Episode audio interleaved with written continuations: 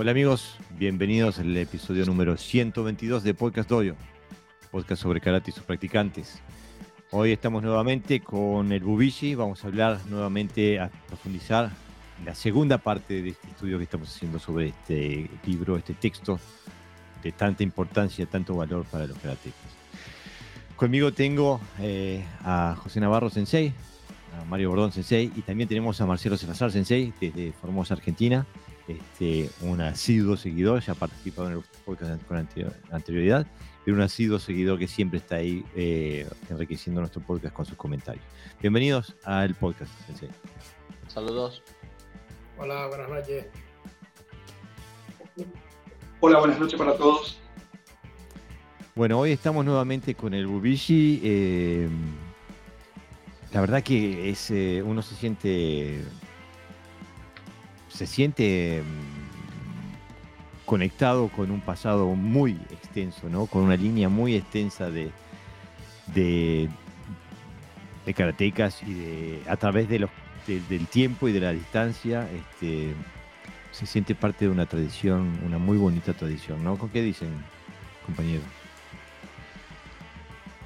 Yo que he practicado un karate más moderno, digamos, un karate más, más actual, más japonés, y también el karate okinawense, eh, este libro me conecta con ese karate antiguo, con esa idea del karate profundo, ¿no? Eh, que, trabaja muchas muchas ramas, aunque nosotros la vamos a enfocar en el karate funcional, pero en realidad trabaja muchas ramas, pero también con profundidad, ¿no? Eh, no deja nada atrás.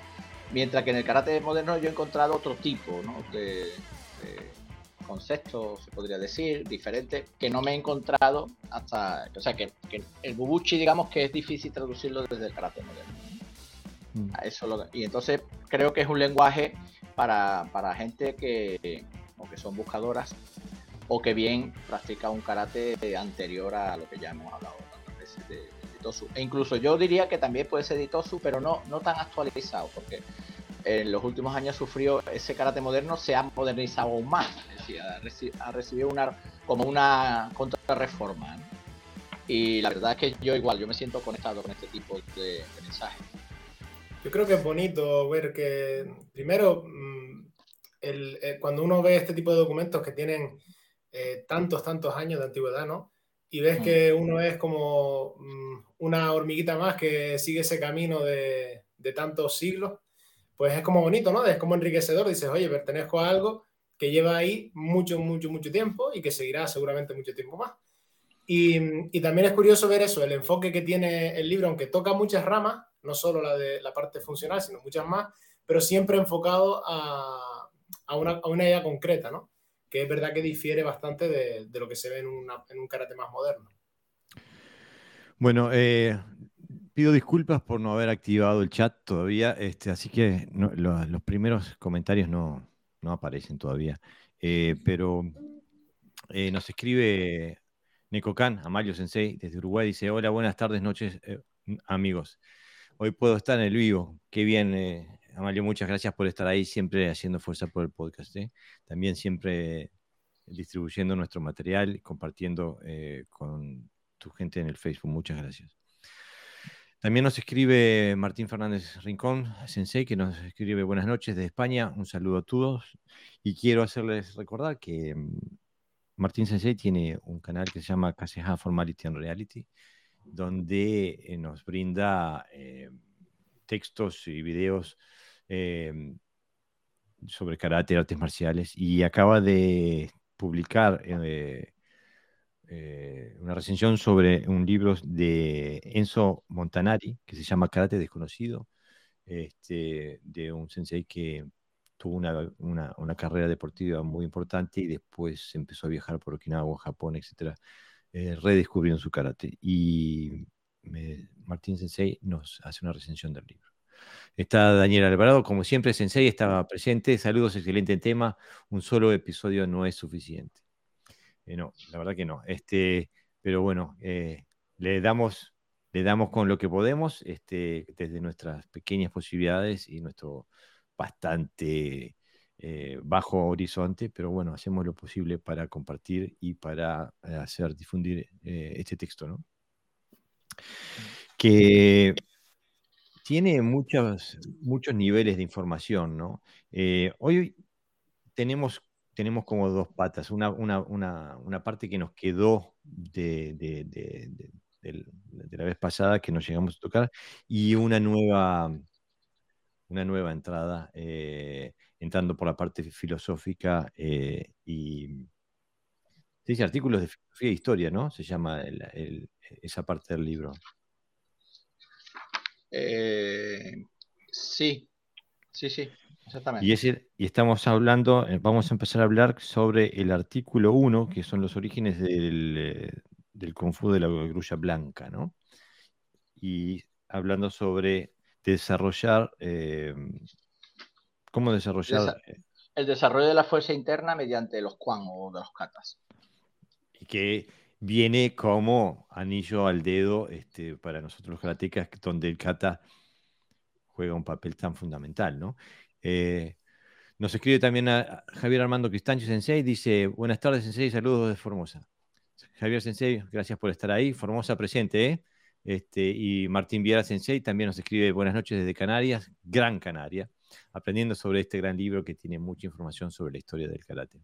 Eh, muchas gracias Martín Sensei por estar ahí este, y acompañarnos. ¿eh? Eh, nos escribe José Báez de Corrientes, Argentina. Buenas tardes. Buenas tardes, José. Gracias por estar ahí este, y por comentar. Y nos escribe Nicolás Conde Buenas tardes desde Uruguay, saludos a todos. Qué bien, estamos súper internacionales. España, Argentina, Uruguay. Eh, y también David Rotela nos manda saludos desde Formosa, me parece. Este, sí, de Formosa. Bienvenido, David, gracias por. Pero el norte argentino está en, llamas, ¿eh? ¿eh? Eso debe ser el, eh, debe ser el efecto de Marcelo Salazar Sensei que, que, que insta a la gente a participar. Este, bueno, ¿qué, les parece si nos tiramos al agua y bueno, vamos, vamos comentando lo que nos, lo que nos surge?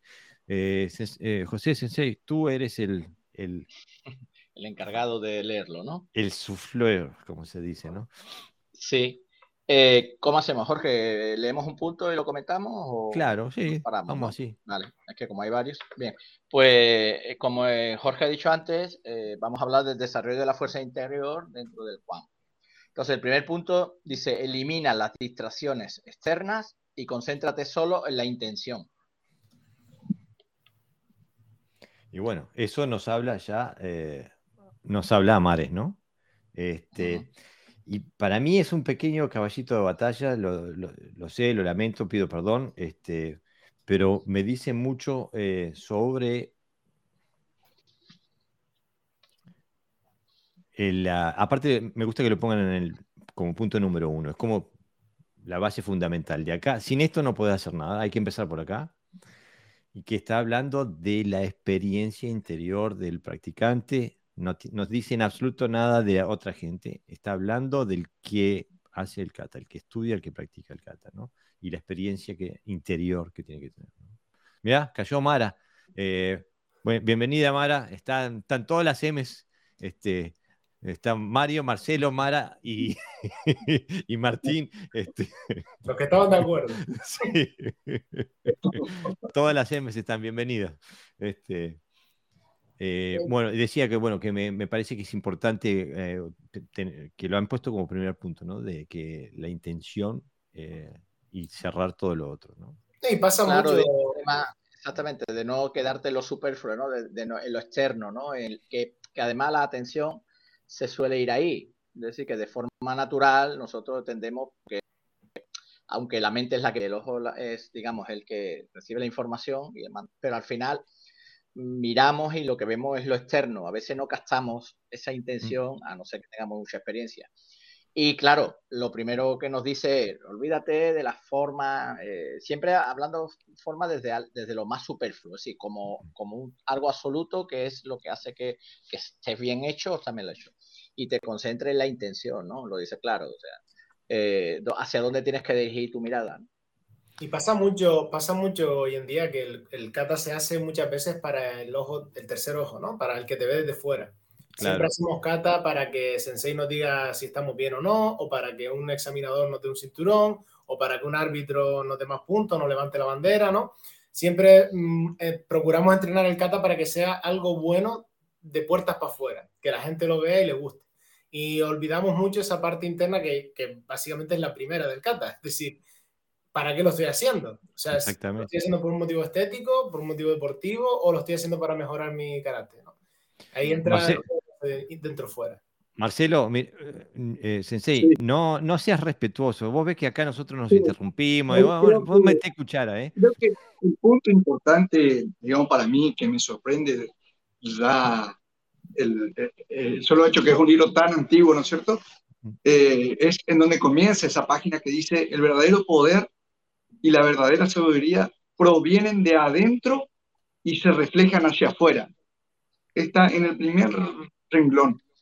Y cuando habla del ki, porque a veces, y esto es un tema importante, porque a veces pensamos que el ki o es un verso o es de chantas. O sea, el que no, el que no sabe hacer algo, habla, no, porque es ki, porque hay que desarrollar algo. Y una de las partes importantes que habla eh, en otro punto ahí es el tema de la respiración.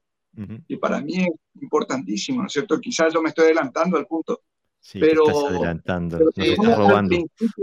si vamos al principio de la página, habla del ki. Mm. Y, yo pienso que muchas veces se habla del ki y, y hay que ver en qué dojo se, realmente se trabaja el ki. Eh, y esa parte a veces no tocamos o no sabemos. Muy buena ah, acotación. Lo que sí propongo es que lo, lo, guardemos un poco para cuando llegue la parte de la respiración que vamos a hablar, porque tiene mucho que ver eh, la, la energía con la respiración. Este, y aparte porque va a hablar también del Goju, eh, ¿no? Del, y todo eso se entrelaza. Es que aquí constantemente siempre eh, da a entender que hay que buscar siempre el equilibrio. Mm. Por, por, ejemplo, que no extenderse hacia afuera, sino mirar hacia adentro, pero no solo hacia adentro, también hacia afuera. se te va como advirtiendo ¿no? de los excesos. Y aquí te dice lo mismo, ¿no? Cuando hay un exceso de físico, tienes que enfocar la mente. Es decir, lo, ah, lo emplea a través de la palabra filosofía, pero lo que te está diciendo es que te enfoques la mente. Y cuando te enfocas demasiado en la mente, te está diciendo que tienes que conseguir la habilidad. Es decir, que es una constante búsqueda del equilibrio. ¿no? Eh, le digo a la audiencia que si me ven mirando para abajo es porque estoy con el libro en la mano, por eso. Este... Sí, le, llevo la parte que el poder y la sabiduría provienen de dentro, yo siempre digo en la práctica que uno hace karate como vive su vida. Entonces, en, la forma de hacer, de, por lo menos mi alumno, yo los conozco como son afuera. Mm. Y, a veces sin conocerlos mucho, porque ese ki, entre comillas, ahí se siente, de la forma que hacen, de la forma que se mueven, ¿cierto? Y es cuando a veces yo les digo, eso de adentro que tenés, hay que sacarlo hacia afuera. Y a veces cuesta eso. Sí, eh, incluso en unos episodios pasados hablábamos también de, de la forma de practicar kata y que, que, no hay una, una, forma estandarizada, que es, por ejemplo, que, tiene que salir de, de, donde uno está, el ánimo que tiene ese día, eh, la energía que tiene, el carácter, las cualidades de la energía que tiene ese día, eh, cómo deben uno debe usarla para, para matizar su kata, etcétera, etcétera. Este, mira, nos siguen escribiendo. Nos escribe eh, David Daniel, dice buenas tardes, estimados sensei, después de mucho tiempo escuchándolos de nuevo, saludos de Perú. Qué bien, Perú, ahí, vamos arriba, Perú, presente también, gracias David por estar, ¿eh? ¿Eh? un saludo bien grande. Nos escribe también Sergio González Peña, saludos desde Chiapas, México. Sensei, el taekwondo tradicional que practico, buscamos no olvidar los valores y filosofía del arte marcial. Bienvenido Chiapas, bienvenido México, vamos arriba. Y también está Ricardo Rodríguez. Eh, hola, soy Ricardo de Zaragoza, España, 40 años de Goju y con vosotros estoy aprendiendo muchísimo. Gracias y un gran saludo para el sabio Gerardo, un pozo de, sabiduría. Seguir adelante. Muchas gracias, Sensei. Eh, gracias por, estar aquí eh, y gracias por escribirnos. Gerardo Sensei está camino en Argentina, me imagino que tiene un gran gayuku ahora en estos días en Argentina con un montón de, de participantes de, me parece que de varios eh, países de Sudamérica. Así que cuando venga le, le mandamos, le transmitimos tu saludo. Pepe, ¿qué te, qué te parece? Volviendo al punto que leyó el sensei, José, donde dice, elimina la distracción externa y concéntrate solo en la intención. Eh, en mi estilo, que es el Shotokan y vengo de mucha competencia, eh, yo siempre definía que si no tenés intención, no hay nada. Si no hay intención, o sea, vos tenés que definir cuál es tu intención. Si tu intención es, o sea, digamos, para mí una técnica, o puede ser una defensa, un ataque, y la única diferencia es, la única diferencia es eh, con qué intención se hace. Claro. si no tiene intención, está vacía. Pero a mí me parece que también es, es bueno matizar, porque Y esto nos vamos a dar cuenta, cuanto más lee uno lee más el publishing, más te das cuenta. Y también acotando a lo que tú decías sobre la energía, el chi, que el, el, el el Kata, tiene, no solamente tiene eh, cualidades combativas, sino que tiene cualidades de, energéticas y que mm, transforman nuestro cuerpo. O sea que a lo que quiero llegar es que la intención no siempre, por obligación, debe ser combativa. A veces puede ser energética, otras veces puede ser de fluidez. Creo que, o, puede ser, tener muchas variantes, ¿no? Este, a lo que quiero decir es que a mí me parece que lo que apunta al libro, que sea cual sea la, la intención que hayamos decidido explorar con ese kata en ese momento, que nos, que nos mantengamos en ella, que no nos dejemos eh, eh, llevar eh, por la inestabilidad mental que podamos tener, lo, que podamos escuchar, lo que podamos pensar. o sea, la mente siempre es como, es como una, una cacerola en, en, ebullición, ¿no? en, ebullición, este, sino que mantener, mantener la brújula sobre el norte y, y seguir esa intención, ¿no? Claro, la intención lo que hace es organizarnos, al fin y al cabo, es tener un objetivo concreto y no apartarnos de la vía. Eh, entonces, cuando habla de externo, está hablando evidentemente de elementos que no son necesarios para ese camino. Y por eso destaca la intención. No es que no haya elementos externos, solo que, que no sean superfluos y que no se convierta en el elemento principal. Mm. Entonces, la intención, eh, yo leí a un maestro que es como una energía en sí misma es una fuerza que uno usa para conseguir determinados logros. Y aquí ya lo dicen, porque evidentemente eh, eh, la intención es, es, algo que nosotros usamos para crecer en diferentes ámbitos. Pero por supuesto en el ámbito marcial también está, existe.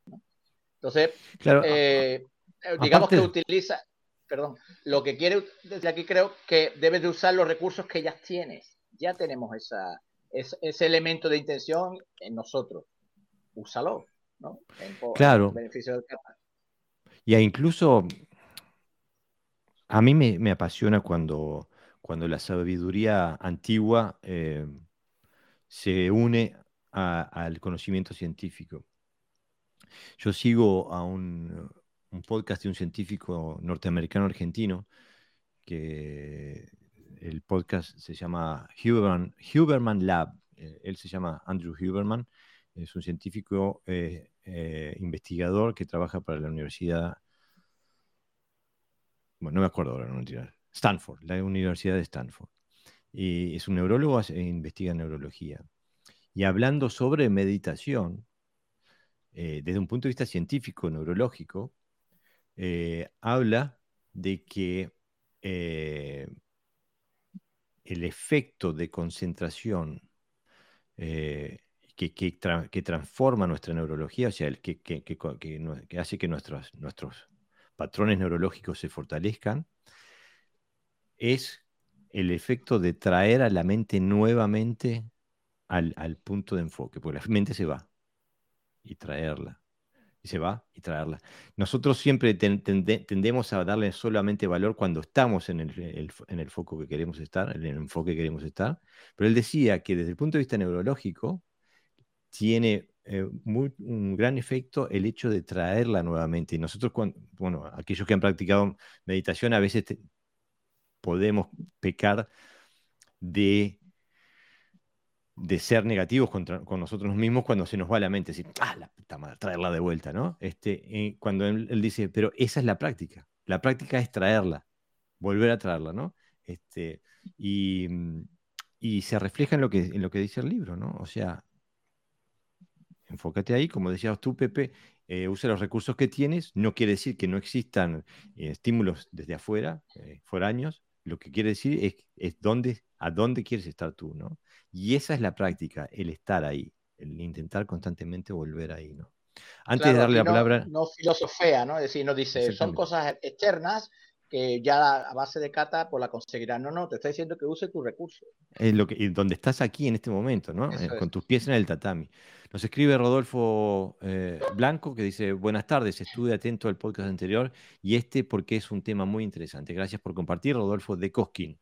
Gracias, Rodolfo, gracias por estar y gracias por eh, mandarnos estas palabras. Bueno, ¿seguimos? Sí, el 2. Coordina la respiración y sincronízala con la actividad muscular. Expira y golpea al extender el brazo, pero conserva el 50% del aire. Asegúrate de no expulsar todo el aire de una vez. Al inspirar, el cuerpo se vuelve ligero. Al expirar, el cuerpo se enraíza. Bueno, y aquí tenemos para rato. ¿Quién se tira el agua? Aquí, hay una conexión también, eh, Jorge, como tú dices, con la, con la ciencia. O sea, esta gente hace no sé cuántos siglos hablando de eh, usar la respiración a la vez que utiliza la energía muscular, que es algo que se estudia en el deporte hoy en día, ¿no? En cualquier, en cualquier actividad que conlleve mover el cuerpo, ¿no? Pero un, un matiz, Mario, en algunos deportes, a partir de los años 90, incluso 2000, ¿eh? anteriormente no existía ese esas técnicas de respiración. ¿eh? Claro, que ya, Que ya se hacía en el 1300 en las artes marciales. Claro, pues esta gente supongo que tendrían un gran conocimiento a base de su, de su experiencia personal, ¿no? Mm. Y, y, es algo que sorprende, como dice Jorge, o sea, como algo tan antiguo y tan que uno puede pensar, oye, pues con esa antigüedad seguro que son más arcaicos, más tal, pues están mucho más actualizados que, gente de los 80, por decirlo así, ¿no? Y luego me, llama la atención lo de decir, no, pero guarda, no lo expulses todo, guárdate. Y yo creo que es porque probablemente no vais a tirar solo una técnica sino que tengas que expirar muchas veces seguido, ¿no? Tienes que soltar pa, pa, pa, a lo mejor tres, cuatro técnicas, pero no lo puedes soltar todo el aire. Si sueltas todo hay que cogerlo primero. No, bueno, es muy posible, pero también hay, un, hay estudios eh, sobre esto y si uno tiene, eh, no me acuerdo realmente, la, me parece que es menos de una tercera parte, no pero no quiero poner las manos en el fuego, pero hay un límite del porcentaje de aire que uno tiene en, el, en, el, en, el, en los pulmones cuando uno vacía en, estados de estrés, en combate, por ejemplo. Eh, que si, si, traspasas ese límite, te quedas con menos aire, eh, con menos aire, eh, pasas de, em, de el reflejo de fight or flight, o sea, pelear o, huir, no puedes mantener el, fight, no puedes mantener el, flight pasas eh, anatómicamente casi a, huir. Eh, o sea que es, como un trigger psicológico que hay que mantener. O sea, por eso dice no, no, no, para, para seguir con, el, con, la mente eh, enfocada en el combate y no en, no escaparse, ¿no? En no cambiar de mentalidad. Pero a nivel, a nivel muscular también, ¿eh? Cuando mm. vacias todo el aire, la capacidad muscular, o sea, el movimiento también disminuye. Entonces, la capacidad de tensión y contracción, por eso la importancia de, no vaciarse. Cuando nosotros, por ejemplo, estamos nerviosos, lo que hacemos es pulsar el aire y quitamos tensión. Si eso lo hacemos en combate, estamos en un aprieto. De ahí el control respiratorio, ¿no? Exactamente. incluso lo eh, para referir de vuelta a, a, Huron Lab, a, este científico, que hablaba sobre. Tiene 10.000 podcasts, se los recomiendo a todo el mundo. Están en inglés, pero son, son buenísimos.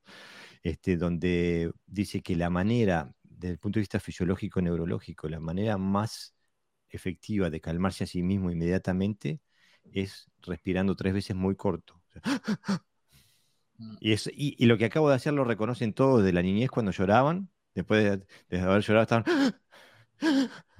y, eso eh, eh, apacigua el sistema neurológico inmediatamente. Eh, o sea que la, conexión que hay entre la emocionalidad y la respiración es enorme, es, es, física. hay una frase que me gusta mucho de un maestro, eh, un maestro de yoga eh, hindú, que dice que la que la, el eslabón perdido entre la conciencia, es decir, la mente y la materia, el cuerpo, es la energía, es decir, la respiración. Mm, es lo que conecta el cuerpo con, eh, con la mente. Me parece muy acertado además porque eh, nosotros lo hemos sentido, ¿no? Cuando la respiración no está correcta, estamos desconectados por todos lados. De hecho, una persona que está mal, lo primero que, eh, que, tiene es una, una respiración o acelerada, ¿no? Se le acelera la respiración. Y, todo, y sobre todo para porque esa aceleración lo que intenta es recuperar otra vez la, naturalidad, ¿no? recuperarse a través de, ese, de esa toma de, de, aire. Sí, Marcelo. Sí, en mi caso particular el tema de la respiración es eh, algo muy importante en mi vida personal porque yo fui tartamudo a partir de que empecé a hablar. Eh, y bueno, lo que pasa es que a mí me llevaban a fonodiólogo y todo eso, y lo que tenía que aprender era a respirar bien. Y lo, normal es que cuando uno habla, el aire tiene que, o sea, ahí tendría que exhalar. Y yo hago al revés, inspiro. Entonces, esa era la explicación de por qué tartamudeaba, pero tenía que trabajar sobre eso. Entonces, la respiración diafragmática fue lo que me ayudó Inclusive fui a clase de canto, que por supuesto no aprendí a cantar, pero aprendí a respirar. Eh, y con respecto a algunos deportes de contacto, eh, el señor José va, seguramente va a conocer esta frase, ya que él hace, hace boxeo. Cuando uno recibe un golpe en el estómago y está sin aire, lo primero que se dice, ah, pues justo le agarró sin aire. Y entonces queda como débil. Entonces es muy importante el hecho de retener un poquito de aire. Sí, eh, eh, es, el, aire es, eh, es esencial para, para tanto para la psique como para el cuerpo, ¿no?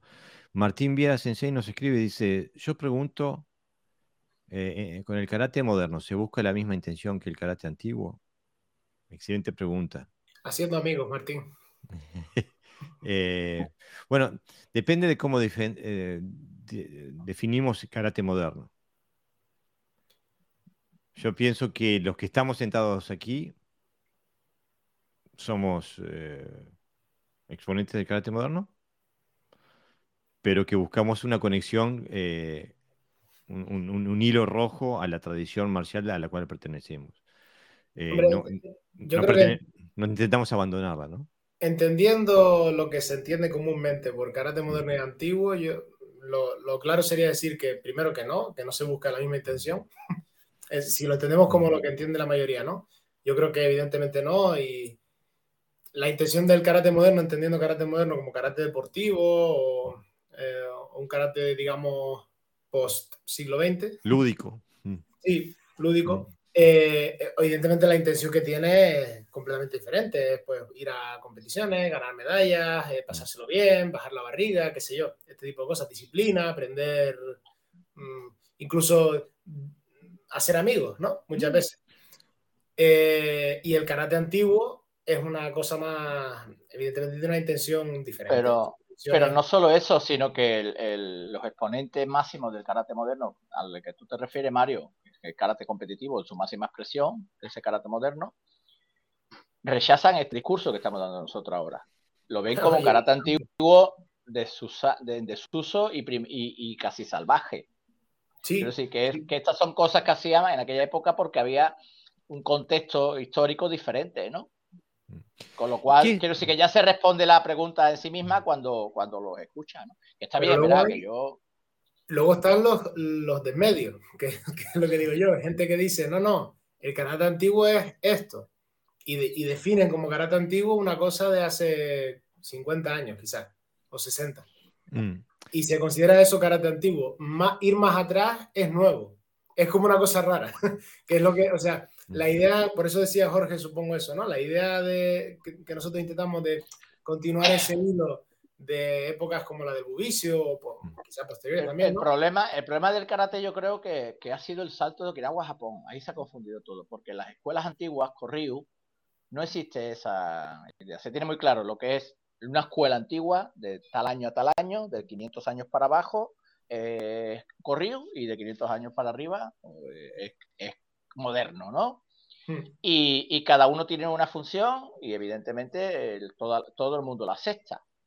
Pero, algún, en algún confundido que haya por ahí, ¿no?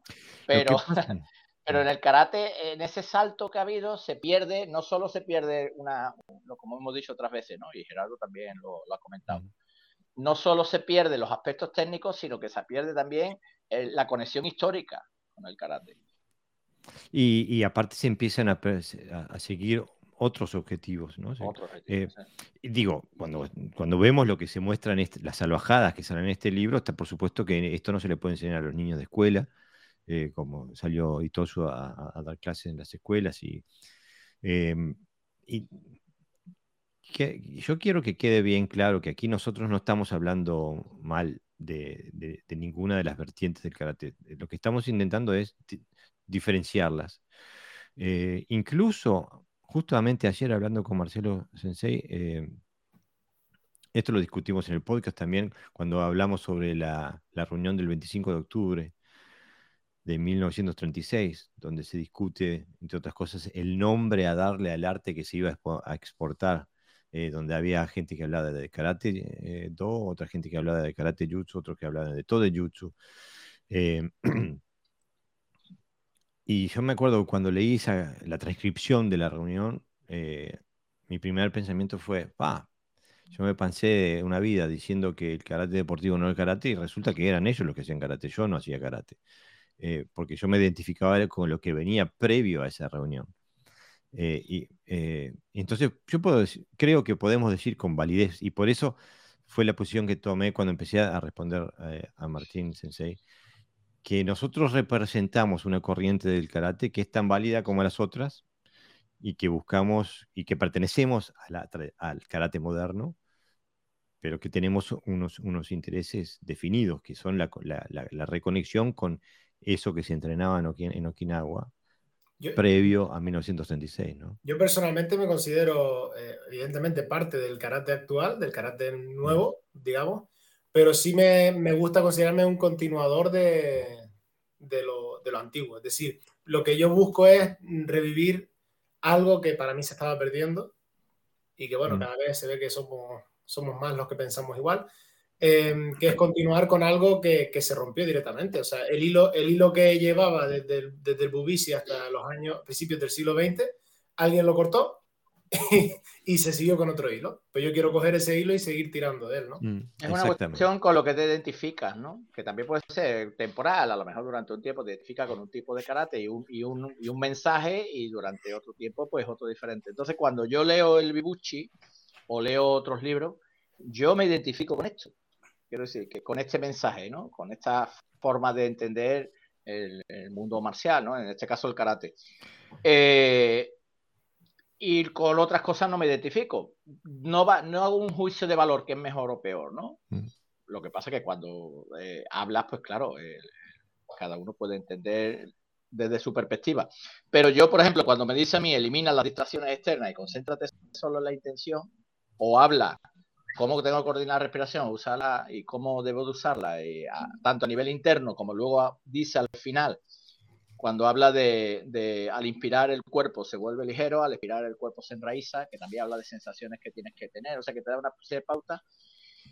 Yo, mi experiencia me lleva más a esto y mi búsqueda me lleva más a esto que a lo otro, ¿no? Entonces, hago karate moderno porque soy moderno, pero es, eh, el mensaje es diferente. El mensaje que a mí me llega de lo que es el karate moderno, como decía Jorge, no tiene que ver nada con el mensaje que le llega a otro. ¿Eso significa que yo no uso eh, un sistema de valores en mi, escuela? Por supuesto. No es incompatible, que es lo que siempre decimos. A eso quería comentar también, porque eh, parece que hay una, hay, una presu, hay un presupuesto de hay, personas que, que escuchan nuestro, nuestro mensaje y lo y lo decodifican como que somos personas violentas, como que, o que deberíamos de serlo, por hablar, por ejemplo, del karate funcional o de esta, tradición.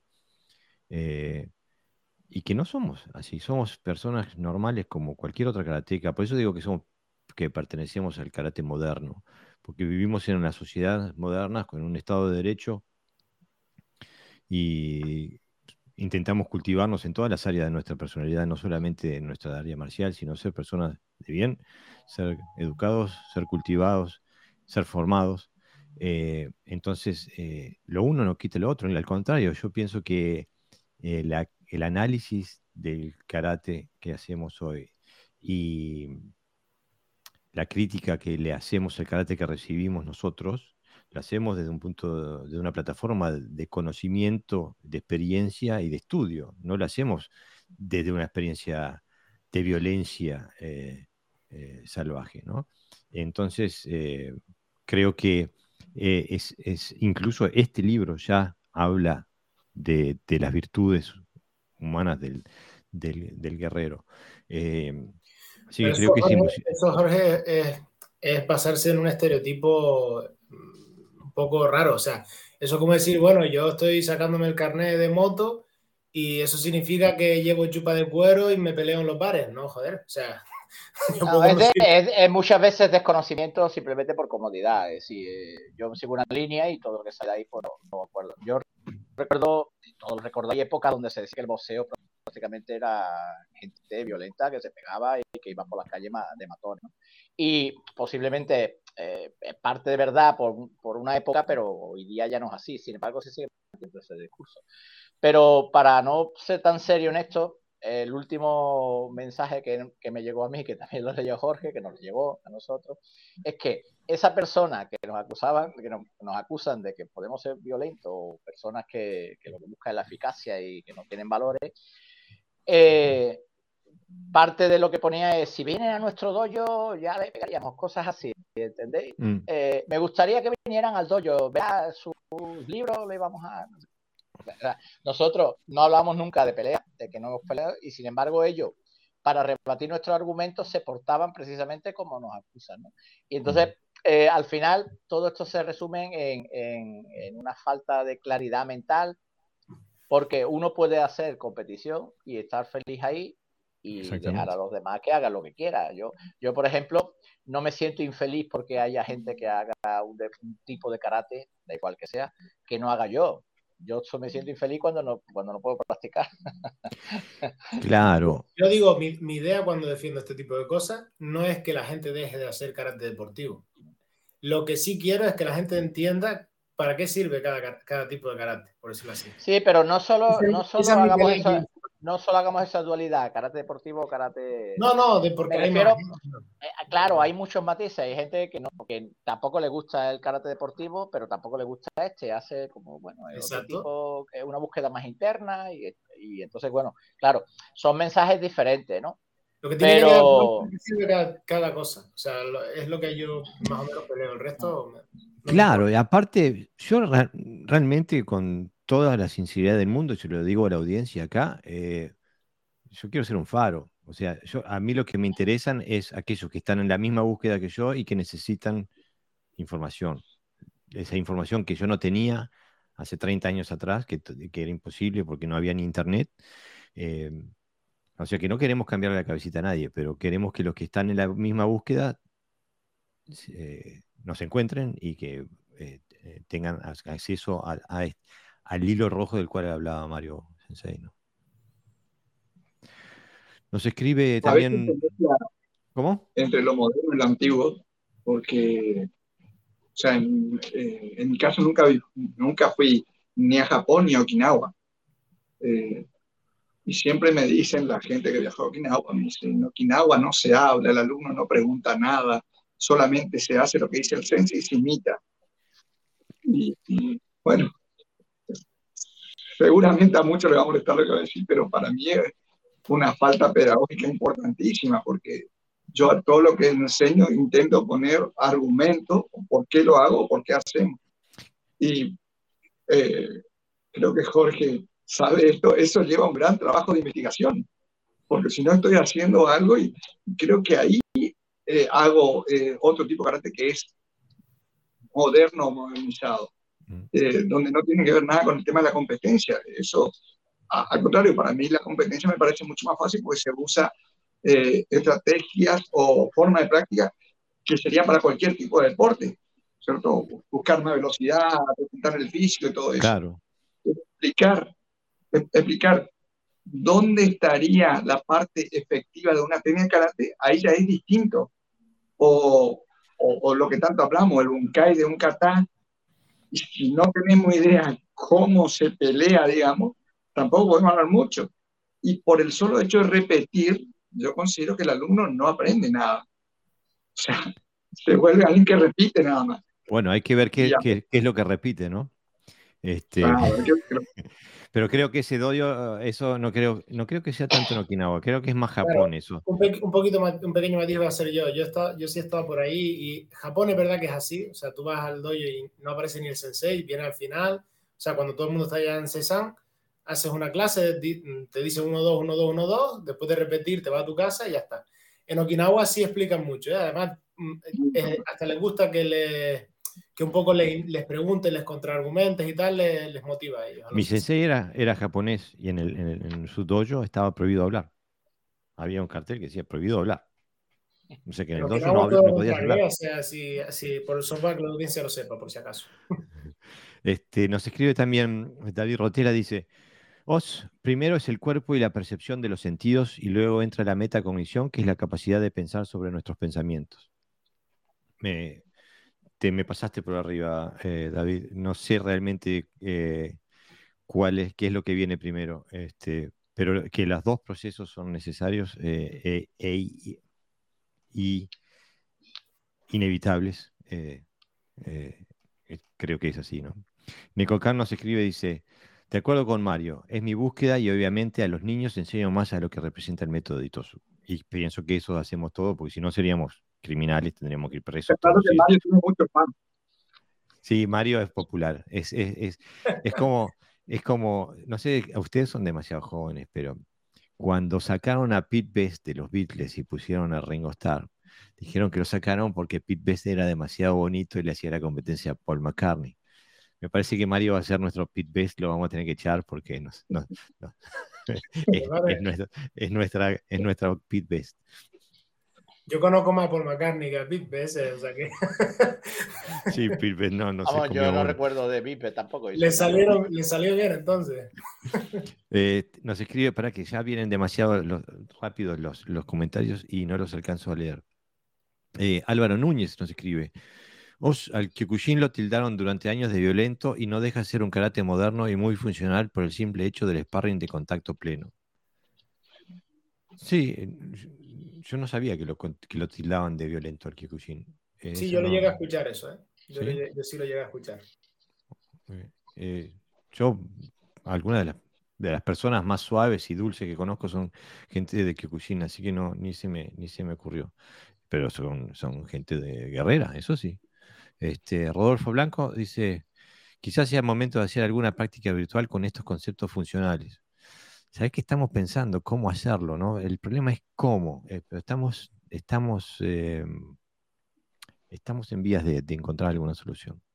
Eh, Nicolás Conde escribe, en estos días estamos de seminario con nuestro Saiko Shihan, Yukitoshi y Shiki Sensei. Luego de cada ejercicio abre una ronda de preguntas y explica todo a todos, Kyus y Dan. Bueno, yo pienso que la modernidad también está llegando a Japón, por suerte, eh, y creo que las generaciones de ahora de los sensei japoneses también eh, son diferentes. Por lo menos eh, este sensei lo es. ¿no? Ricardo Rodríguez nos escribe, una de las preguntas que me hicieron a mí en el 91, en el curso del entrenador, fue que dijera el nombre de seis competidores de la selección española. Ah, ok. Entonces yo, yo no, no, se lo hago a ese examen porque no sé el nombre de ninguno, eh, de, ninguna selección. Eh, bueno, ¿qué le vamos a hacer? Seguimos con... Eh, recién entramos al primer punto y nos, gastamos 45 minutos, digo. Sí, el tercero, el tercero Pepe, más rápido, Pepe. Sí, lees muy lento, Pepe. Sí, y reflexionamos muy lento también. En el tercer punto dice, tiene que ver con, con el anterior, eh, pero aquí profundiza un, poquito mm. más. Este, este punto es muy, muy importante, más de lo que imaginamos. Pepe, ¿te animas a leer el, el otro también? Los dos, ¿no? sí, para hacer el contexto. Sí. No, no, sí, este no, la parte que dice. En realidad, digo, no, quería que leas el 2 primero, ¿viste? Para, para ah, otra comprender vez el, 3. Otra vez el, otra vez el 2, ¿no? Sí. El 2 y el 3. Sí, coordina la respiración. Este es el 2. Coordina la respiración y sincronízala, y sincronízala con la actividad muscular. Expira y golpea al extender el brazo, pero conserva el 50% del aire. Asegúrate de golpear. Eh, os, perdón. Eh, asegúrate de no expulsar todo el aire de una vez. Al inspirar el cuerpo se vuelve ligero. Al expirar el cuerpo se enraiza. Y ahora dice, escucha tu respiración y toma conciencia de cada parte de tu cuerpo. Y eso está, eh, y toma conciencia de cada parte de tu cuerpo. Escucha tu respiración. Para mí eso es chikung puro. Eh, digo, y vuelve a lo que hablaba Marcelo, Marcelo Sensei sobre, sobre, sobre el, chi, sobre la energía, ¿no? Este, y, y incluso si lees el, el cuarto, que ahí viene ya una conexión física marcial, Sensei. Sí, dice, debe haber una contracción muscular constante pero flexible en los grupos de músculos deltoide, trapecio, dorsal mayor, serrato y pectoral. Entonces, eh, y, el, quinto vuelve a la respiración. Lo, leo, ¿no? Sí. Para estimular una perfecta respiración diafragmática, la columna vertebral debe estar paralela al estómago. Vean cómo, cómo, intercala respiración, tensión muscular, respiración estructura, eh, eh, estructura esqueletal, por decirlo estructura ósea eh, respecto a la, a, la, respiración. O sea que conecta toda la parte del cuerpo alrededor de la respiración, ¿no? y y vuelve nuevamente a hablar de esta contracción maleable, eh, esta tensión maleable. Mm. Este, y nombra específicamente los músculos donde deben estar. Aquí habla del aspecto del otro día que dijimos también de cuando dice en el cuarto punto dice debe haber una contracción muscular constante, es decir, constante habla de, eh, pero flexible, es decir, que, mm. que, lo, hay, hay, ejercicios donde el músculo se contrae en diferentes fases, ¿no? Una, una suave, otra más fuerte, otra más potente. Y entonces, pero siempre hay, hay contracción. Aquí yo utilizaría más, no sé si es la traducción, pero yo utilizaría más el término tensión muscular, más que contracción muscular. Sí, lo que pasa es que en el libro hay que tener en cuenta que la traducción del Bubishi fue del japonés o del chino al inglés. Y no creo que, la, traducción eh, del idioma castellano sea del, japonés o del chino al, castellano. Creo que es, del inglés al castellano. Ella, venía viciada, un poco viciada. Sí, aunque en, en, la versión en inglés hablan de contracción. A mí me llamó la atención porque mis, mi experiencia corporal propia me dice que, el, que la palabra tensión hubiera sido mejor que contracción. Claro, este la palabra tensión viene de tono, de mm. tonificar, y, no de mm. y no de contraer. Contraer viene de cerrar, de agarrar, de, de quedarse con la fuerza, ¿no? Sí, yo creo que la tensión es más, una palabra más adecuada. De hecho, bueno, yo la veo más adecuada. Eh, independientemente de lo que ponga aquí, mi experiencia me dice que, posiblemente hablen de, tensión muscular y no de contracción muscular. También puede ser un tema de, porque al final, claro, el Bubishi estaría escrito en un, en un chino, un dialecto chino antiguo, pasaría seguramente a los chinaguchi, después a un chinaguchi más moderno, después a japonés, vete a saber, no sé en qué idioma al final se lo encontró McCarthy, ¿no? Y todas esas traducciones, escrituras a mano, al final una persona, porque también no sé qué nivel, mm, o sea, qué, vocabulario puede llegar a tener aquella gente, ¿no? Pero una persona que ve tensión, contracción, hay gente que lo puede considerar casi lo mismo. A lo mejor pone la palabra contracción cuando es tensión y bueno, él lo entiende. en las traducciones a veces, a veces eh, eh, cuando tú tienes cierta experiencia en lo que estás leyendo, o sabes más o menos de lo que estás leyendo, eh, te ve a veces e-, errores, ¿no? De, de, concepto. Por ejemplo, yo tengo un libro de Shikun, hablando de Shikun, donde eh, mm, en un ejercicio dice, eh, levante los brazos y baje los brazos y respire. Pero no te dice, toma aire cuando levanta los brazos, suelta aire cuando... Tengo un poco de torno, ¿verdad, Jorge? Un poquitito, sí. Un poquitito, no sé por qué. Bueno, me escucho a mí mismo, pero bueno, espero que se pase. Entonces, es posible también, por eso matizo, que es posible que aquí a lo mejor se haya malinterpretado un poquito el, concepto, ¿no? Mira, eh, nos escribe Ricardo Rodríguez nuevamente, dice, con el comentario anterior, quiero decir, que, en España, ahora tenemos problemas, Pepe, porque ahí sí tenemos todo retorno. Este, eh, dice, quiero decir que en España y sobre todo en Zaragoza la competición ha sido lo que ha predominado y los que no estábamos en esa onda éramos unos marginados y el Goju menospreciado. Sin embargo, hoy somos de los más apreciados. Bueno, lo que pasa es que también España tuvo la élite mundial, digo, le ganaban a Japón eh, en, en, el ámbito deportivo, ¿no? O sea que es, es comprensible que haya sido tan fuerte la, la parte deportiva. Hay zonas de España donde, donde sigue predominando la competición y los que no están ahí son marginados. ¿eh? Yo hablo mm. por experiencia, en Canarias es, así. Hubo una época que en el norte de España, de Madrid para arriba, eh, del centro hasta arriba, era, era gente muy competitiva. Y, y, sin embargo, al sur no tanto. Pero hoy día está más o menos la misma idea. Sí, sí, no compites, eh, sí, no estás marginado porque, bueno, cada uno hace lo que quiere, pero evidentemente no, no, no te ven como, como un carácter de élite, ¿no? Tienes que pasar por ese mm. filtro.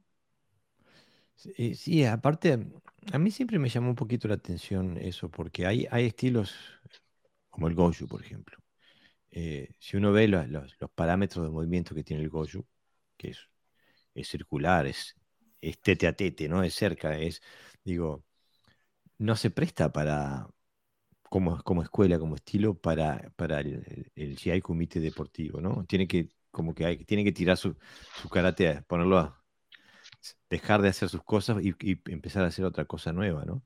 Este, a mí uno de los estilos que más me gusta es el, es el Goju. Lo veo lo veo muy coherente cuando, eh, y cuando veo gente de gente buena de Goju este, que hacen justamente llegan a tener este balance del que habla el Bubishi entre el Go y el Yu son, son fantásticos ¿no? Eh, recomiendo por ejemplo ver a, Taira Sensei no sé si lo han visto en, YouTube monstruo una maravilla ¿eh? una maravilla un monstruo este, han visto la escena de me parece que es de National Geographic cuando lo van a, entrevistar y empiezan enfocando un, árbol, la copa del árbol este, se mueve así, uno escucha ¡boom! y la copa del ¡boom! Después baja la cámara y es Taira Sensei entrenando golpes de corta distancia, ¿no? Este, que es su especialidad, el generar energía en, distancia muy, muy, muy, muy corta. Fantástico, fantástico. Bueno, ya perdí el hilo. ¿eh? El punto 6. Sí. Las técnicas se ejecutan hacia adelante y hacia atrás, desde donde los codos encuentran la cintura. Exactamente. Nada de andar haciendo, haciendo locuras, ¿no? Desde los, donde los codos encuentran la cintura. Qué linda, este, qué linda forma de, expresarlo.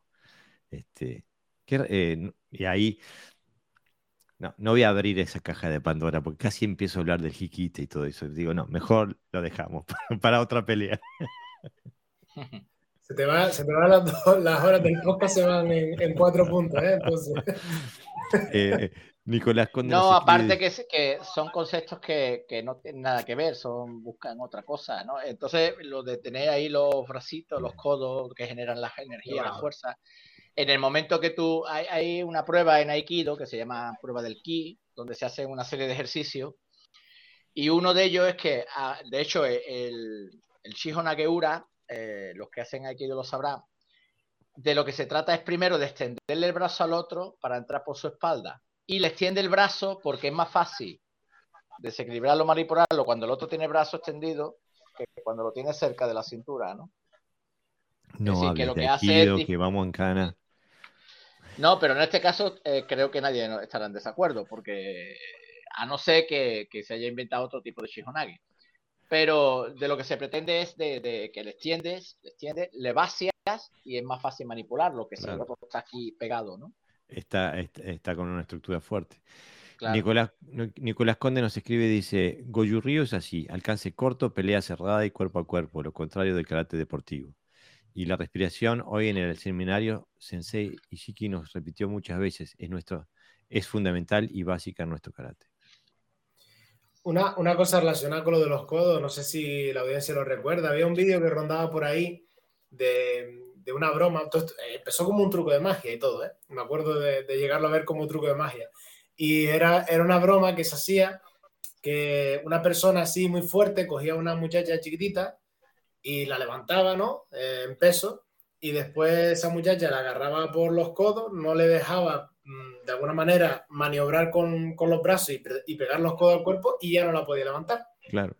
Claro, porque, porque tenía el, el, la, la, fuerza del brazo, ya no tenía el codo recogido, lo tenía más estirado a la, a la chica agarrarle y ya no había tal. Y la no gente estaba asombrada, decía, pero ¿cómo puede ser que no la puede levantar si no pesa nada y tal, ¿no? Entonces, la importancia de, de los codos está ahí, ¿no? La, cuando tú lo tienes ahí cerquita de la cintura, como dice el libro, estás maximizando tu, tu, poder, tu biomecánica. Mira, cayó Santiago, nuestro, nuestro eh, seguidor eh, de que siempre está con nosotros, dice, eh, saludos estimados, qué lindo es el Gojo y Taira Sensei, enorme. Recién logro acoplarme. Hoy tuvimos seminario internacional en la escuela Yodokan. Y Nicolás les dice, ¿estamos en el mismo seminario entonces? Sí, señor. Mira qué bien. Este, lástima no haber podido participar. ¿eh? Eh, bueno, Pepe, ¿qué, ¿qué tal si, me, si seguimos? Sí, aquí dice, bueno, eh, una vez que ya da estos seis puntos, da una especie de aclaración y dice, comprendiendo los preceptos físicos y metafísicos de duro y blando, ya lo hablamos esto en el, pasado, eh, Gango en mandarín y Goju en japonés, se debe aprender qué es el equilibrio exacto entre, entre ambos, lo que le permite a uno vencer al más grande de todos los adversarios, uno mismo. Y viste que aquí hace la aclaración que nosotros gastamos 15 minutos en el episodio pasado de hablar si era Go y Yu o era Go, Go Yu y cuál era la, mezcla de, de, energías. El equilibrio. El equilibrio, exactamente. Y aquí lo dice, ¿no? Lo dijo ahí, ¿eh? ¿Eh? En un minutito lo dijo sí. ahora. Nosotros gastamos media hora eh, eh, para adelante y para atrás. Creo que, creo que en el episodio anterior, el sensei Daniel Alvarado dijo que es duro, blando. No es duro y blando. Exactamente. Creo que él aclaró esa parte. Eh, eh, Daniel Sensei tiene, tiene esa capacidad de ir. Bueno, como también es espadachín, eh, hace al, al, al, punto de... Vamos, Pepe. Sí, la dureza representa tanto la fuerza material del cuerpo humano como la propia combatividad. La blandura representa la suavidad del propio carácter y la elasticidad para ceder ante el adversario. Juntas son atributos que se desarrollan mediante el estudio continuo y la verdadera entrega. Exactamente, sí. el estudio continuo y la verdadera entrega. Fíjate cómo habla de la, de la psicología, ¿no? O sea, está también la, la combatividad psicológica, ¿no? De la, de la, mente y también la capacidad de ceder y la, la blandura, vamos a decir, mental. Es decir, ahí entra también el, la, famosa frase de, del Nissan Tenashi, por ejemplo, ¿no? Esa, esa capacidad de decir, bueno, no voy a combatir mentalmente hablando para que el otro no me combata, para yo evitar el conflicto, por ejemplo. O cuando ya entras en combate, cambiar al, al go, ¿no? Y decir, bueno, pues ahora estamos en modo combate. La mentalidad es combativa, hay que destruir, por decirlo así. Exactamente. ¿no? Entonces, ese, ese equilibrio mental también es súper importante. Esa claro, flexibilidad. Es muy ¿no? difícil vencer a una persona que tiene ese punto de equilibrio mental, psicológico, emocional, eh, perdón, dicho psicológico y mental es lo mismo, eh, emocional, físico. Entonces, de ahí la famosa frase divide y vencerás, ¿no? Que a veces se aplica a que diferentes personas se dividan, pero se le aplica a un contrincante, le divides, ¿no? Le, le haces creer una cosa para luego hacerle otra, le atacas el cuerpo para que la mente afloje, le ataca la mente para que el cuerpo, ¿no? Mm. Es esa, esa idea, ¿no? Por eso es importante siempre tener el, ese equilibrio justo, ¿no? Para poder reaccionar. Mira, eh, Amalio Sensei Nekokan nos dice, todo lo dicho es Sanchin. Hoy hay una sobre representación de Goju en los, en los, en los comentarios. Yo como no en, entreno Sanchin, sí, pero no, no tengo el, el, el, el, bagaje teórico que puede tener una persona que estudia Goju. Este, eh, así que Neko, eh, sería bueno si nos, si, te, si nos explicas un poquito más eh, eh, lo que quieres decir, así lo, lo, hablamos, ¿no? Este, mientras tanto, Pepe, ¿te animas a seguir? Sí. Es interesante el punto donde cuando, cuando, nosotros vamos para atrás, ¿cierto? nos vamos al bici, hasta, hasta se nos critica que por ahí no tenemos dos, no tenemos los valores y habla ahí de algo increíble, que es justamente una frase que muchas veces ese, en el Shotokan se usa. Eh, el equilibrio exacto entre ambos creo que permite a uno el vencer al más grande de todo el adversario, uno mismo. Mm. Y pienso que ahí está la importancia del do. Y, bueno, ahí es como que deja, deja sin argumento al que nos trata de salvaje porque en ningún momento habla de otro adversario, de otra persona esperar a otro, sino el hecho de vencerse a uno mismo. Claro, y que el do no, no, se inventó eh, eh, este, con, el karate moderno, ¿no? El do ya venía de antes. Este, Aldo Villagra nos escribe, dice, muy interesante el Goju Ryu. Hola, buenas. Comparto 100% lo expresado por José Navarro. Es más fácil dominar a alguien con los brazos extendidos que junto al cuerpo. Beneficia romperle el equilibrio y hacerlo débil. Completamente de acuerdo. Vamos, vamos. Sigo, ¿no? Vale. Se debe de responder a la fuerza con la flexibilidad y viceversa. Todos los, eh, todos los movimientos corporales, incluyendo las maniobras cautelosas y evasivas, deben estar gobernados por la respiración correcta. El cuerpo debe ser elástico como una rama de sauce en un fuerte vendaval. Cede a la fuerza del viento, pero cuando ésta desaparece, la rama espontáneamente recobra su posición. Exactamente. Cuando sí. busca siempre el equilibrio, ¿no? Busca el centro, no perder el centro nunca. Y, aparte de ceder cuando la fuerza es demasiada, ceder para, para adaptarse y poder volver a la posición en el momento de que el viento cambie de dirección. E, incluso de esto hablaba, de esto hablaba Funakoshi Sensei, y por eso tenía también, aludía a este, a este, a este fenómeno, a este principio en su, con su, su seudónimo de, de, de Yoto, ¿no? El, el pino, eh, la flexibilidad del pino, ¿no? Este, estos son, estos son eh, principios universales de, del Bushi, ¿no? Del guerrero. Sí, además es aplicable, yo creo, a, cualquier tipo de guerrero en casi cualquier circunstancia, o sea, se aplica muy bien. Y es aplicable no solamente filosóficamente, sino también técnicamente en, el combate. Claro, cuando te golpean estando estático, mmm, recibes más intensidad, más fuerza del otro que cuando estás en movimiento, obviamente. Por eso te mueves, para que no te golpeen. Si no, te quedaría quieto. si no, la táctica sería quedarse quieto. El tema, es, eh, el tema es de no ser un elefante intentando atrapar a una mariposa. No, claro. Pero yo no sé si recuerdan, y no me acuerdo todavía si digo el nombre correctamente, pero en mi infancia había un boxeador argentino que era intocable. Eh, Nicolino Loche puede ser que se llame. No sé, los insto a ver un video, un YouTube. Yo lo, yo lo Loche intocable. Pero eh, eh, eh, los mejores boxeadores del mundo parados delante de él y no lo podían tocar por la capacidad de, adaptarse al, movimiento del oponente. es, es, casi borda lo sobrenatural lo que hacía ese hombre. a ver también. Si aquí, si aquí, si aquí dirigimos la mirada hacia el otro, lo que, lo que siente una persona cuando quiere pegarle a alguien y no puede, ¿no? El efecto psicológico que, le produce lo va debilitando, con lo cual ya no es evitar que nos dañen, sino que también estás influyendo de alguna manera en vencer al otro, ¿no? De, romperle sus resistencias. Ahora se hace porque tenés retorno, Pepe, no es tu culpa. ¿Alguno de nosotros está escuchando esto por los parlantes eh, abiertos? ¿Cómo? Claro, porque lo que estoy, mi sospecha es que el sonido del parlante entra de, nuevamente en el micrófono. Eh, Por eso, si, si, están escuchando eh, con el parlante abierto, el micrófono se lo, hace retorno. A eso me refiero. De esto técnico hablamos después otro día, no pasa nada. Este... Puede que sea yo entonces, ¿eh? pues yo no tengo auriculares. No, a ti te escucho bien. Eh. No, no, pero te escuchamos a ti cuando tú hablas, Pepe.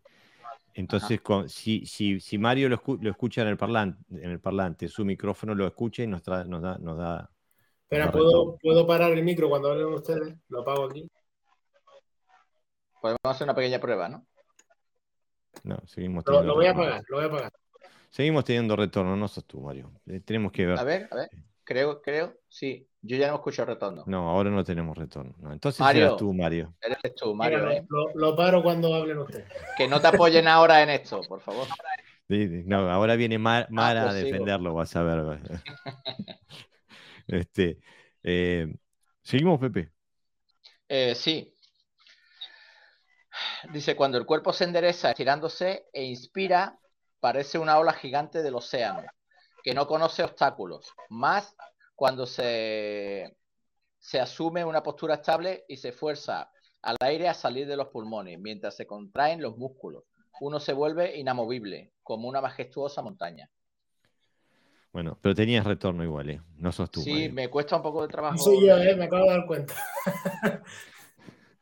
No sé este quién es, pero yo no soy. Em, al, final, eh, todos estos puntos están centrándose más o menos en la misma idea, ¿no? En la idea de cómo buscas ese equilibrio entre lo duro y lo suave, cómo, buscas, cómo coordinas esa respiración, todo buscando ese, ese mismo punto. Y recordándonos con metáforas que bastante bonitas, por cierto, eh, sobre cuando uno, eh, la, ventaja de SD, la ventaja de ponerse duro en el momento adecuado, ¿no? Y de, e, es, todo un concepto táctico que, que, se redunda un poco, pero yo supongo que es porque es ultra importante. Eh, sí, por eso son redundantes, me parece, porque justamente esto es fundamental. Mm.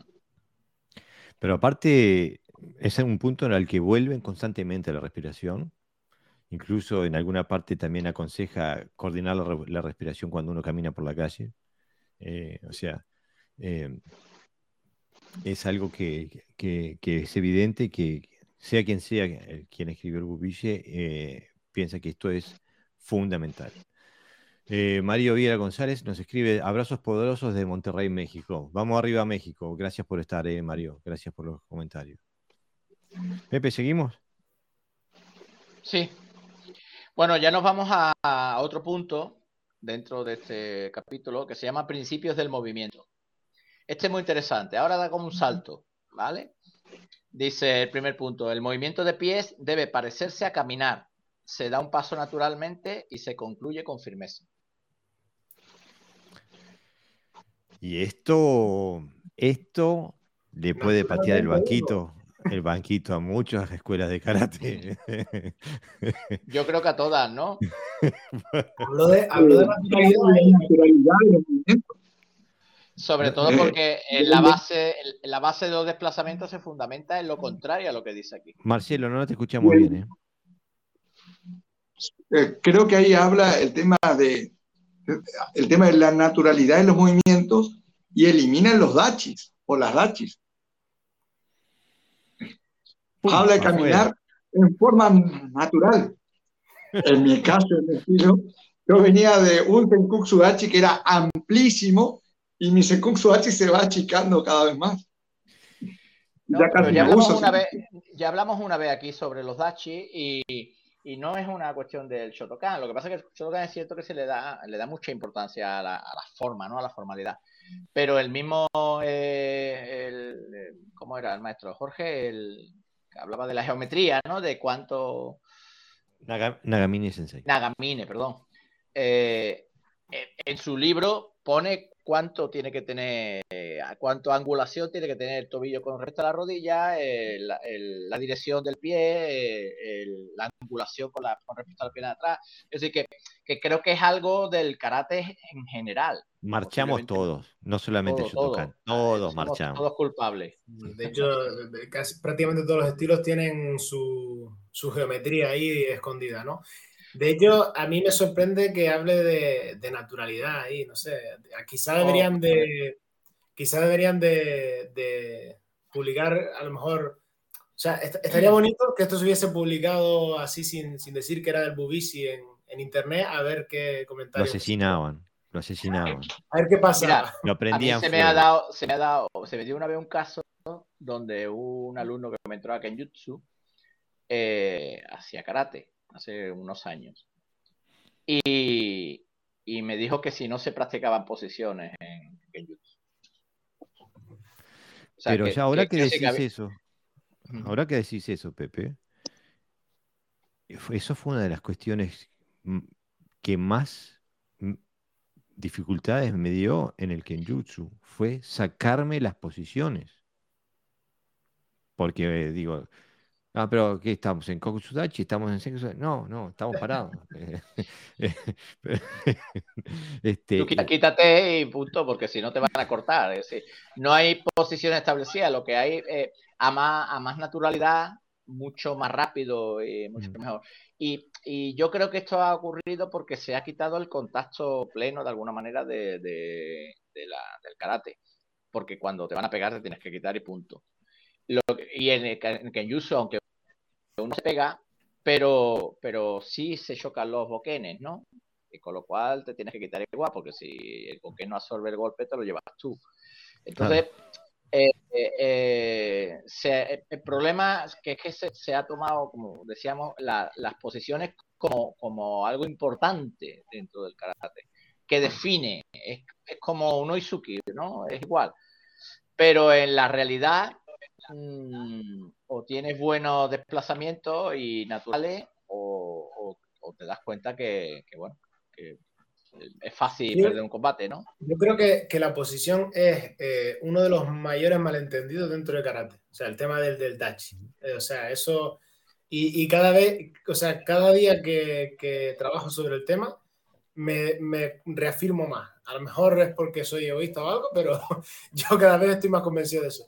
Para mí la posición que se marca en un, en un kata o la idea de posición que se marca en un kata es como, es como parte de ese libro de notas que yo hablaba, que yo siempre digo que es el kata, ¿no? Es como decir, bueno, y para hacer esta técnica que me explicó Sensei, ¿cuál es mi distribución de peso ideal, digamos? ¿O, en qué me tengo que enfocar? Pues voy a tirar de la persona y entonces mi peso se tiene que ir para atrás porque estoy tirando de ella. Evidentemente no puedo tirar de alguien yendo yo para ello. No sé, es como raro, ¿no? Entonces, estoy llevando la persona para allá, estoy yéndome sobre la persona y, ahí más o menos se coloca el, tema de posición. No creo que tenga que ver con, con, que una posición estática, así como es, sea la forma perfecta de tener el cuerpo colocado, ni no creo que esté por ahí. Lo que pasa es que yo creo que las definiciones semánticas que hemos heredado condicionan nuestro pensamiento eh, y las llamamos posiciones cuando en realidad tendríamos, en mi cabeza, tendríamos que llamarlo conexiones. Eh, o sea que se trata de, la conexión ósea y muscular óptima para poder... Eh, sí, pero en un momento concreto, ¿no? exactamente, para, para, una acción concreta. Claro, yo siempre digo, cuando vemos una, una pelea mm, profesional, digamos, de pues esto vale para cualquier deporte de contacto, digamos, ¿no? Se puede ver, eh, yo lo he visto en boxeo, en judo o incluso en, en las MMA o lo que sea. Eh, si lo ponemos a cámara muy lenta vamos, o lo pausamos y vamos avanzando frame por frame el vídeo, siempre llega un punto que suele coincidir con el momento de contacto, con el momento de iniciar una acción o algo, en la que yo reconozco una, pues, un touch, de, que no es un touch de karate, pues esa persona a lo mejor no, no se ha puesto en karate nunca, pero pero ha entrenado y con la experiencia de haber entrenado ha asimilado una postura en un momento. Pero un momento que dura un microsegundo. No... Es un momento de conexión óptima y después sigue el movimiento. el problema es que se ha, se, posiciones no, no se han asociado con las técnicas. Claro. Y entonces, no con la función, sino con la técnica. Entonces, bueno, eh, cuando uno hemos tenido discusiones cuando uno se mueve y quiere golpear, eh, la fase de coordinación y de conexión tiene que ir junta. No todo el movimiento es no todo el movimiento es igual, depende de distancia, de ángulo, de, de,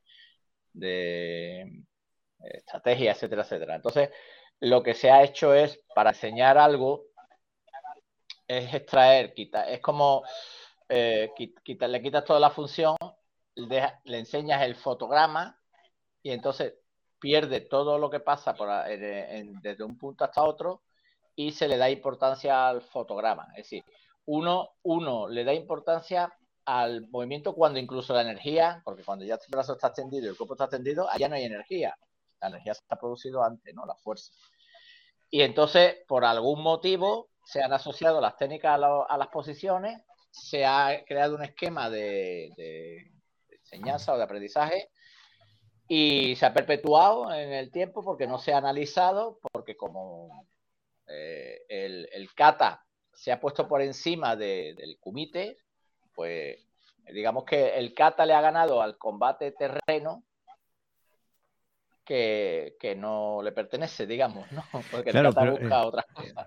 El tema que condiciona nuestra forma de pensar a, tanto nivel que hace, hace un tiempo tuve un, intercambio, teníamos posiciones opuestas, un intercambio de opiniones muy respetuosamente, muy fructífero con un sensei de octavo dan, muy, muy conocido a nivel mundial, eh, de Goju Ryu, donde él tiene una serie de, videos donde habla de que tal técnica se le hace en, tal posición, que para, para, tal técnica hay que usar Dachi, eh, donde yo le decía, pero no, sensei, eh, ¿cómo va a supeditar una, una técnica a una, a una posición específica?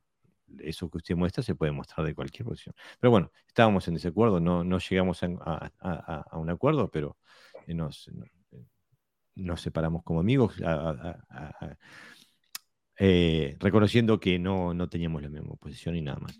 Pero para mí el gran tema es eso también, que, que, condiciona nuestra forma de pensar y de ver el karate. ¿no? Yo pienso que tiene tiene su lugar el, el, ayudar al alumno a encontrar la conexión, ¿no?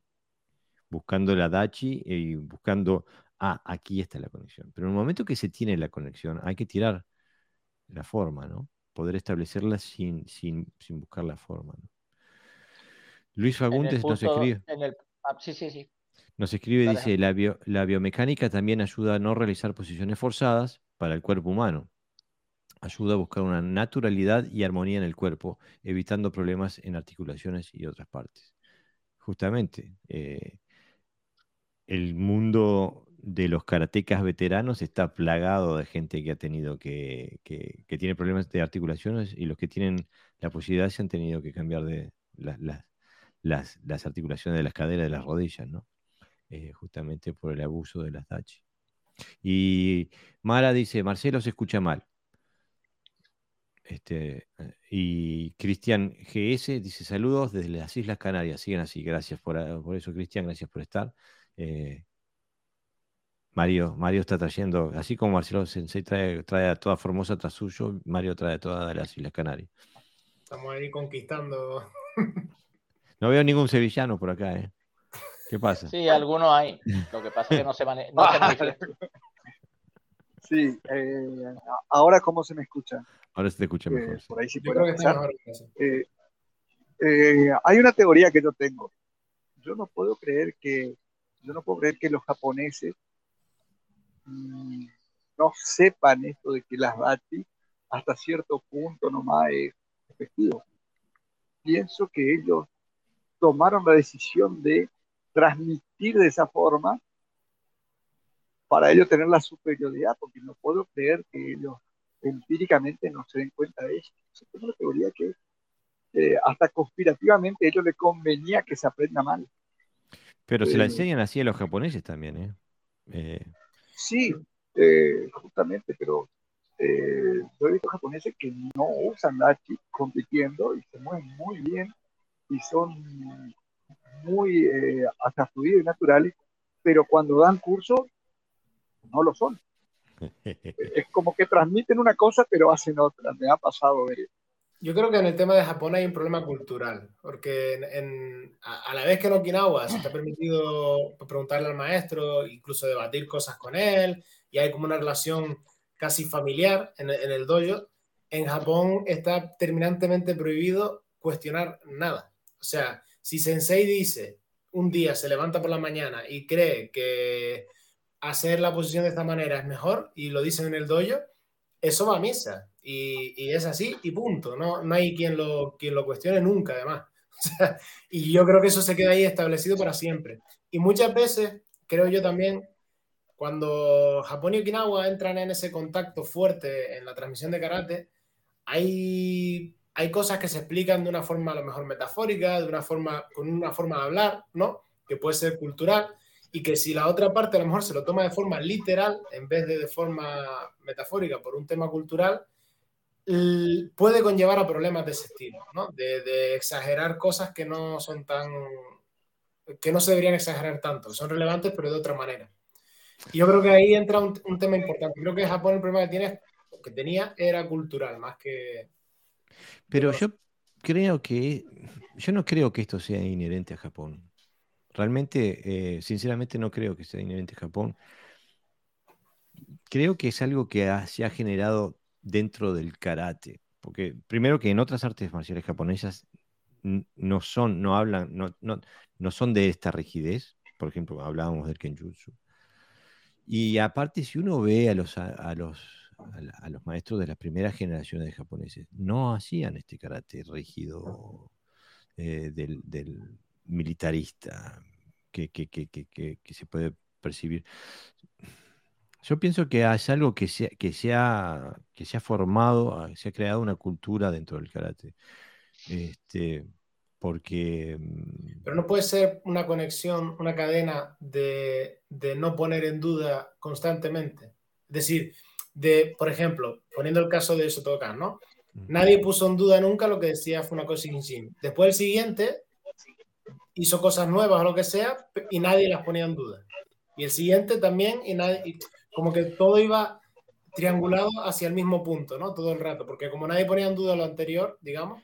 Es que yo, eh, yo estoy en desacuerdo con ese paradigma. Eh, eh, creo que, que, que, Japón nos ha dado, nos ha dado karatecas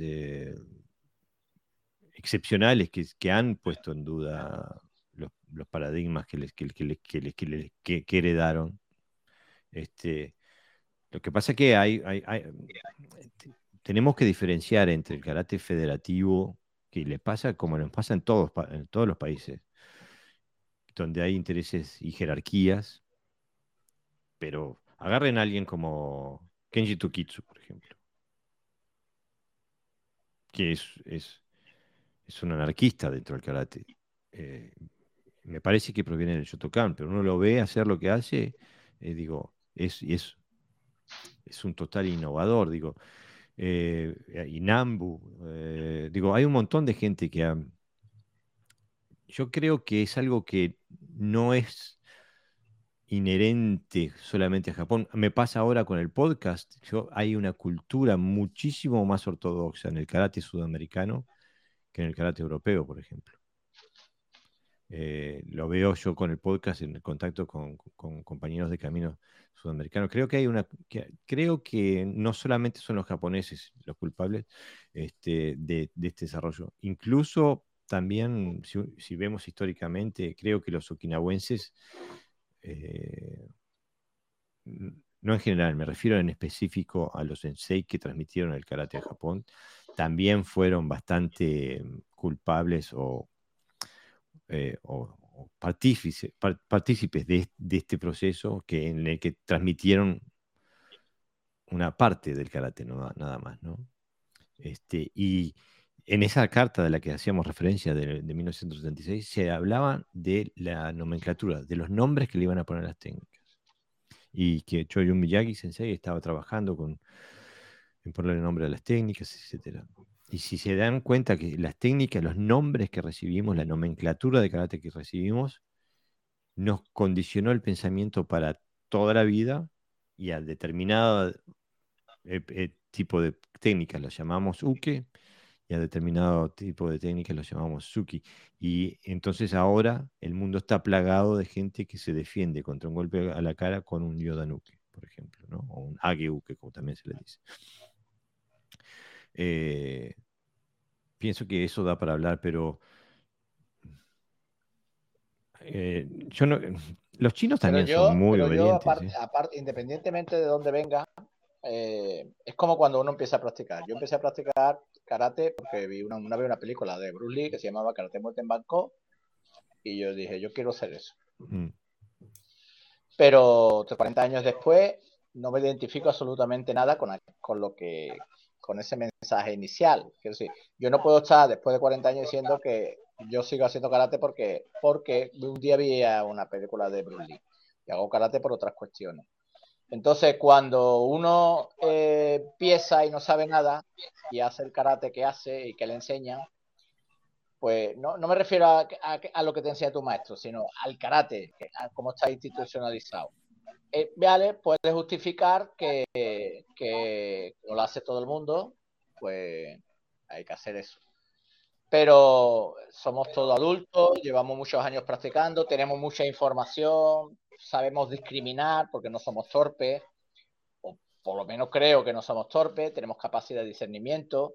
Si sigues ahí, es por los mismos intereses que tienen los japoneses a la hora de enseñar, porque es más cómodo o porque simplemente has aceptado que esa es una vía buena para, enseñar y que crees en ello.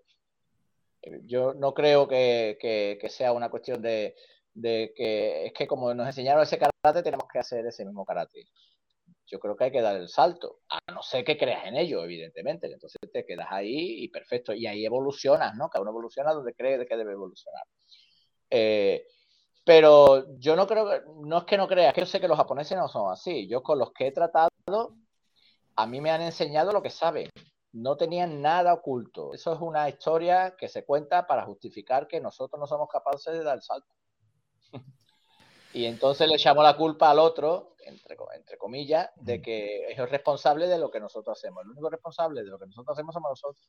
Si tienes más de 40, ni te digo. Entonces, eso hay que asumirlo. Y hay que asumirlo y es un acto de valentía y un acto de intención. Mirá, Sensei, vinieron a salvar tu honor. Antonio, Amado dice saludos desde Sevilla. Compañero de toda la vida y ahora seguimos, seguimos en la vía igual. Él es otro investigador también y los dos pues, nos llevamos palo por todos lados. Bienvenido, Sensei, bienvenido, Antonio, gracias por estar ahí. Mara eh, escribe, le escribe a, Cristian GS, dice, 17 y 18 de diciembre, Mario Bordón da un seminario, para más información puedes entrar en su perfil, por si te interesa, un saludo. Gracias, Mara, por el, aviso publicitario. Gracias, Mara. y Aldo Villagra nos, escribe, dice, respecto a los katas, en Aikido y Bama es similar a lo que expresa Jorge Garibaldi. Quijón, Quijón y Quijón, kata Keiko, luego al entenderlo hay que tirarlo a la basura y que la técnica fluya en el combate. Este, eh, bueno, es que es un principio universal. Sí, dale, es un punto importante lo que decía el sensei José, y este es un tema que ya lo habíamos hablado en nuestro podcast, que el tema cuando está eh, institucionalizado, eh, cuando se vuelve federativo y todo eso, eh, ahí algunos sense están en la comodidad, ¿cierto? De, de, poder recibir un diploma, tener un aval, un reconocimiento, entonces no quieren investigar o queda cómodo no investigar, no importa que sea, cómo se haga o cómo no se hace. Y, de ahí influye mucho el tema en qué situación estamos. Eh, incluso yo no creo que no estén interesados. yo conozco gente que está muy interesada. Lo que pasa es que no te lo no está permitido. O sea, no, no. Eh, lo que no está permitido, digo, yo vengo a una federación, yo vengo de Badokai, eh, lo que está permitido investigar, lo que no está permitido es incorporarlo en tu, en, tu entrenamiento y en, lo que enseñás. El tema es que cuestionás, que cuestionás porque estás afuera. Claro, por eso. afuera de esa, institución. Es el tema. Exactamente, quedas expulsado. Claro, pero el karate cuando llevas muchos años tiene que ser personal.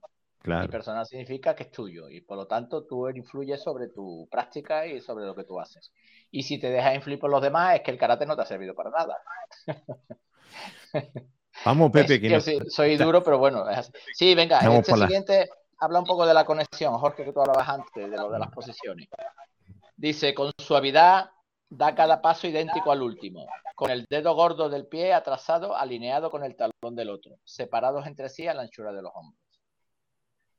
El movimiento, el tercero, el movimiento de pies, tanto hacia adelante como hacia atrás, debe corresponderse con la forma creciente de la cuarta luna, con la rodilla ligeramente flexionada, moviéndose suavemente. Acá estoy de acuerdo con, eh, con eh, eh, Amalio Sensei. Estamos hablando de Sanchin. Sí, de hecho, yo, pensándolo antes, así para mí, lo de a lo mejor lo, pensaba por la respiración, los codos pegados, por la postura ¿no? de, los uchiuques, el, el Sanchin Dachi de, que está describiendo ahora perfectamente, ¿no? Mm. es muy típico también de los estilos de, de Juan de, de ¿no? Sí, pero aquí, aquí, aquí matiza en el punto 4. Sí. Dice, los músculos de las piernas deben ser firmes pero flexibles para generar movilidad, no para mm. estar estático. No se mm. usa el Sanshin para estar en estático, sino para generar movilidad. Exactamente. Por eso es una tensión y no una contracción, lo que mm. se busca, ¿no? Supongo. Es que a veces, eh, yo que practico Sanshin mucho, eh, y he practicado Sanchi con mucha gente, porque me, es una cata que me, que me atrae, eh, la, me lleva a la sorpresa que la mayoría de la gente se queda en estático, cree que enraizar es pegarse al suelo y ahí está como eh, trabajando con el tren superior, la respiración, endureciendo el cuerpo, etcétera, etcétera, ¿no? Y la posición es como que te ayuda a, estar cerradito, pero ese punto de movilidad no, no se tiene tan en cuenta. Sí, solamente es verdad, cuando se entrena Sánchez se piensa justo lo contrario, ¿no? En ese, ese enraizamiento. Avanzo, me paro y ahí trabajo, ¿no? Y que la gente no pegue, ¿no? O sea, te pones así, que el otro te empieza a dar leches por todos lados y tú ahí bien duro. Pero es verdad que, es verdad que, que se suele centrar ahí. Yo cuando he entrenado a Sánchez, yo, yo el, el, el, Sánchez lo suelo hacer de, depende del, de lo que quiera, ¿no? O sea, depende de mi intención. Ahí me, me voy al punto uno. A veces yo he grabado tres formas diferentes de Sánchez las tengo aquí en el móvil. Y, y la he practicado con los alumnos y la verdad es que es interesante porque... Eh, es, un kata muy versátil, es un kata muy versátil. Pasa, como, pasa un poco como Knife Function, que aunque fuera puede parecer estático y rígido, eh, cuando lo practiques y profundizas te das cuenta que no, que ahí hay mucho, ¿no? Sí, se puede trabajar de una forma muy elástica, se puede trabajar de una forma muy, muy dinámica también, o sea, de, mm. de, de fluida, es a lo que me refiero. Eh, también se puede trabajar como tradicionalmente se ve, ¿no? De forma así muy dura. Y depende de la intención que tengas, es un kata muy versátil, te da, te da muchos juegos, ¿no? Te parece al, te da el mismo juego que te puede dar Haporen o te puede dar eh, Tenso también. Si uno lee el libro de Mark Bishop sobre los maestros de Okinawa, hay dos o tres maestros ahí que, que exponen que Sanchin no se entrenaba, en algunos dojos eh, antiguamente no se entrenaba como un kata, se entrenaba como Kihon. Subían y bajaban por el, por el dojo haciendo, haciendo en la posición de Sanchi, haciendo las tres técnicas de Sanchi, el, el, el, uke y el tsuki. Eh, eh, o, sea, que mm, creo que esa forma también ayudaría un poco a inculcar la movilidad. Yo uso mucho las posiciones esta posición que se, que se describe aquí, que la, podemos definir como un Sanchindachi. Un Dachi sería más. Eh, eh, tendría menos ángulo entre, entre el pie, entre el dedo gordo y el, y el, y el talón, en, que lo que dicen aquí, ¿no? Pero yo uso mucho trabajando con la bolsa cuando, cuando y, en, movilidad, en movilidad e intentando crear potencia y conexión. es casi lo único que, la única posición que uso es la estructura, para mí es la estructura óptima para generar eh, enraizamiento en el momento del golpe, ¿no? Este Cuando ves a un boxeador pegar, por ejemplo, ves a Tyson, si observas su pegada, cierra el cuerpo. Mm, exactamente, justamente. cierra Sanji. A mí me corrigió, por ejemplo, Shimabukuro, porque eh, yo forzaba un poco, eh, me daba buena sensación de estar encajadito, mm. y me dijo que no, que no, que los dedos no hacía falta que se miraran tanto, a pesar de que mm. aquí lo pone, que, que que, lo que importante es que confluyeran en un punto, ¿no? Que fuera la energía en un triángulo, más que, más que mirarse entre sí, que, si tú tomabas una perpendicular, ¿no? O sea, una línea, eh, fluyera en un punto aproximadamente cuando tú extendías los brazos en ese punto, ¿no? Si estabas muy cerca, estabas muy contraído.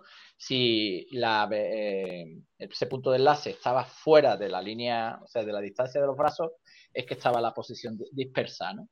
Y es verdad, yo practicándolo así me digo, es que me dijo algo que yo, que yo eh, practicándolo lo he descubierto rápido. O sea, no me dijo ninguna barbaridad. Pero a veces se fuerza demasiado la posición. Mira, Necocan, Amalio Sensei dice, aparte de lo expuesto, Sanchin también se realiza en cuatro y ocho direcciones y genera otras sensaciones. Mira, esa no la había probado.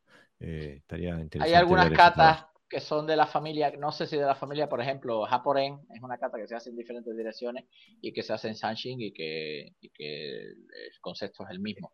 Lo que pasa que es con mucho más movimiento en diferentes direcciones, diferentes técnicas. Yo lo aconsejaría que se practicara esa kata conjuntamente con Tencho, evidentemente. Bueno, seguimos. Sí, te leo el párrafo. Sí, Marcelo, dime. No, yo, iba a decir que Tenso ah, es un buen aliado de, toda la práctica que se puede hacer con Sanchin y Japore. Tenso es un buen aliado porque complementa muy bien la visión interna del kata, ¿no? Es como, son como hermanas para, mm. para, entrenar. Yo la veo, yo veo Tencho como una progresión de Sanchin. Sí. Sí, de hecho es como una... Mm, eh, a, mí, a, mí, eso me lo dijo... Me lo es decir, que es más avanzada, que ha, que ha dado como un paso más. Sí, a mí, a mí, me, a mí lo que me dijeron en Okinawa y cuando yo, bajo mi experiencia luego a partir de ahí sí es verdad que lo noto un poco así, es como un, como un, como un opuesto, no un opuesto exactamente. O sea, el, el foco que tienes con, con Sanchin es un foco más, eh, más directo eh, a la hora de, realizar los movimientos y el foco de tensión es, más, es como más circular. Entonces te permite sobre la, misma base estructural hacer los dos tipos de movimientos. a, mí me, a, mí me, comentaron y habla del bubuchi, o sea, lo que dijimos antes de lo duro y lo suave, es que eh, Sanshin, mientras que busca la dureza, como digamos, como la fuerza, Tencho lo que hace es, dentro de esa dureza, encontrar la suavidad. Correcto.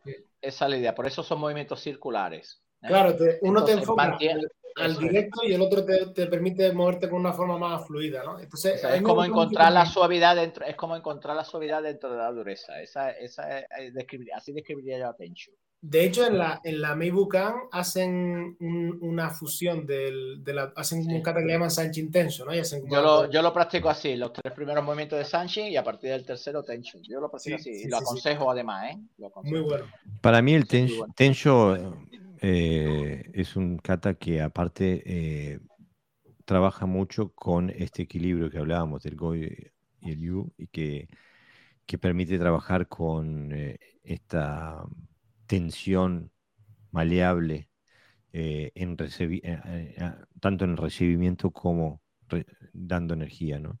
Este, la, y da aperturas técnicas como para trabajar con Muchimi cómo pegarse, cómo, cómo eh, absorber al enemigo. Para mí el Tenjo tiene unas, unas eh, posibilidades tácticas que eh, no las veo en Sanchin. No sé si es por mi miopía o porque están tan, tan profundamente ocultas que no he llegado ahí. Pero en Tenjo me da, veo un montón de aplicaciones de, expresiones eh, conceptuales que abren, em, abren puertas eh, técnicas y tácticas, que más allá de las energéticas que tienen y, estructurales que tienen en común con Sánchez. De hecho, hablando de Tenso, es, solo esto es para la audiencia como dato informativo, en, la gente de, la Universidad de Keio, del Shotokan que se hace en la Universidad de Keio, y también algunos doyos del Funakoshi Ryu de Okinawa, practican Tenso y practican Sanchi también. Y se consideran Yo como kata principal, eh, Jorge estará de acuerdo conmigo, creo que tú, Mario, también, Sukinaka. Sukinaka, creo que, la doble función esa de dure suave la cumple. Mira, Neko Khan nos escribe, en Gojukai practicamos Sanchin Tensho unidos también. Okama Sensei lo definió así, Sanchin es la botella y Tensho es el tapón. bueno, seguimos.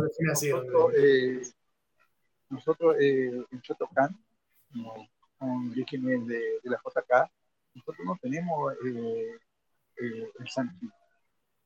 Yo elaboré, digamos, voy desarrollando un pitón, algo parecido que al principio no hago trabajar de Shishentai eh, hacia el frente nada más, y después con la práctica hago en todas las direcciones, en noche algo parecido a San trabajando con la comprensión de la respiración, tratando de que se entienda como un resorte comprimido acompañado de la respiración, que lo único que queda para hacer es expandirse. Entonces hago trabajar de esa forma. Pero Marcelo, eh, Shotokan tiene Hangetsu, ¿no? Que quizá eh, parecido, ¿no? Sí, Hangetsu sí. Por lo menos la primera parte. Y, Tenso y Sanchi también, lo que algunas líneas la tienen. Lo que pasa es que son más minoritarias, pero sí se mantiene ahí. ¿eh? Hay, bueno, pero, que lo hacen. Pero aparte digo, yo entreno Guadurrío, no, que no tiene Río no tiene ni, Sanchi ni Tencho y lo entreno igual, digo. Cada uno hace lo que quiere, evidentemente, y ama, ama mejor. Sí. Eh, Jorge, ¿me voy ya consejos para el combate o, hago un pequeño resumen aquí de. Porque creo que es importante también. Lo leo, ¿eh? no sé si hago pero como parte final al punto de los principios del movimiento. Dice: inconmensurables autoconquistas se hacen posibles a través de una mente pacífica y de la armonía interior la fuerza y la flexibilidad conseguidas con el entrenamiento del Quan Fa desarrollan una fuerza interior con la cual se puede vencer a cualquier oponente y superar la falsa ilusión y el sufrimiento mundanos. Y ahora dice, mientras solo esté caminando, siempre debes ser consciente de combinar la respiración con el movimiento, de lo que tú decías antes, ¿no? De esta forma, si eres atacado, no perderás el equilibrio. La relación entre las piernas y el cuerpo es similar a la de las ruedas de un carro. Este punto me parece importante, lo describe bastante bien, ¿no? La similitud. Eso de las ruedas del carro es la parte de este libro que en su momento, allá por el 90 no sé qué, eh, donde estaba dando mis primeros pasos en el karate, fue la parte que más me impactó en aquel momento en cómo empezar a estudiar mi propio movimiento, viniendo del mundo de las dachis, cada dachi por separado, cosas así. Este, y fue la primera vez que, me hizo clic la cabeza y que me puso a entrenar algo en, todos los momentos conscientes de mi vida. O sea que mientras caminaba, mientras me subía al tranvía, que cuando subía la escalera, cuando me iba a sentar, cuando iba a prender la, luz, eh, me, fue el, primer shock de, cuando uno abre una nueva puerta, fue esta línea en este libro. Este, porque en aquel momento que tendría yo un cinturón verde, una cosa así, este, y fue la primera línea de acceso a mi propia realidad, a decir, mm, esto lo puedo, me está hablando ahora y lo puedo hacer aquí, no tengo que ir a saber nada o esperar 40 años, puedo cambiar mi realidad ya, hoy, teniendo la, utilizando las pies como las ruedas de un carro. Claro, y hace la pregunta, ¿para qué sirve una calesa fuerte sin ruedas para moverla? Pregunta. Claro. Dice, y por último, dice, las técnicas de mano deben, ser, eh, deben estar sostenidas por las piernas para desarrollar tanto la estabilidad como la movilidad. Aquí también... Pero por el amor de Dios, esto es, esto es oro puro. Digo, es claro, a mí, a, mí me miran duro, me miran raro cuando digo, no, tenés que pegar con las piernas, no, tenés que, no, no puedes golpear con, con, las, con las manos y, y, patear con los pies, debes golpear con las, con las piernas. La gente me dice, pero este hombre es psicótico. A lo que me refiero es justamente a esto.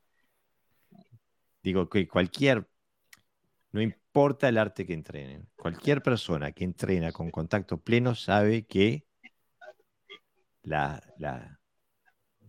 las técnicas de manos vienen apoyadas por lo que se hace en relación al suelo, ¿no? E incluso uno ve boxeo y dice, ah, este quiere noquearlo porque ya lo ves que está plantado. Cuando va a golpear, planta el pie, no levanta el talón ni nada. O sea, la relación con el suelo es esencial para poder generar pegada. Pero este esto es, ¿por qué? Eh, bueno, no quiero abrir debate, ¿no? Solo una opinión. Dale, dale. Eh, en algunas películas de broma, de boxeo, cuando ponen al mar boxeador, eh, un poco en plan cómico, por ejemplo, a, Jerry Lewis, ¿no? Que hace un poco más de boxeo, lo ponen desconectado, haciendo brazos así. Seguro. haciendo el movimiento de brazo, ¿no? Braceando, ¿no? Como diciendo, mira qué malo es, ¿no? Mientras que se ve enfrente el otro caminando de forma sólida.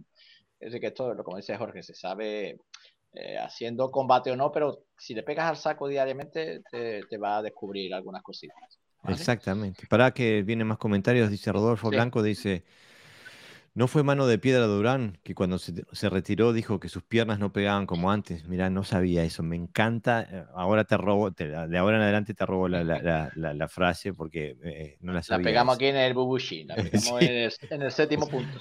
Y, Nicolás Conde dice, hay partes de Bubishi que deberían ser de lectura obligatoria para todas las escuelas y estilos. Completamente de acuerdo. El libro debería ser obligatorio, aparte. El libro entero. Sí, ahora me parece que Patrick McCarthy Sensei quiso ser más eh, diplomático y le sacó el título original, porque el título original era La Biblia del Karate, el Bubishi, ¿no? Este, ahora ya no se llama más La Biblia del Karate, dice el manual eh, manual clásico de combate se llama ahora. Ya, pero esto ya queda la impronta de los karatecas, eh, ya la Biblia del karate para toda la vida.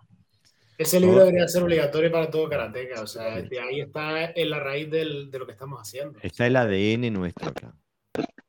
Además es, es, es, intemporal, ¿no? O sea, mm. podríamos estar hablando en el 1900 de esto y dentro de 30 años, 50, sería igual de válido.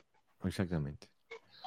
Pero por suerte, si, entró, de 30 años alguien escucha este, este episodio, sabe que tiene donde, eh, hasta en qué página lo puede encontrar.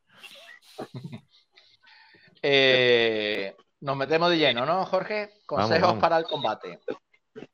La mente debe estar tranquila pero alerta. Fijaros que lo primero que dice de consejos para el combate, que la mente tiene que estar tranquila pero alerta. No dice. Lo primero que, habla es de la mente. Rápido, de la mente. ¿Cómo se entrena entonces la mente? Para que llegó Anselmo. Bienvenido, Anselmo Sensei. Gracias por estar. Dice, parece también que está, está favoreciendo muy claramente las técnicas de mano frente a las de pierna, patadas, pisotones. Y sí, eh, son más seguras, ¿no? Yo pienso que, es, que es una decisión eh, táctico-estratégica, ¿no? Siempre, si puedes usar las manos en vez de los pies, pues arriesgas menos, eso está claro.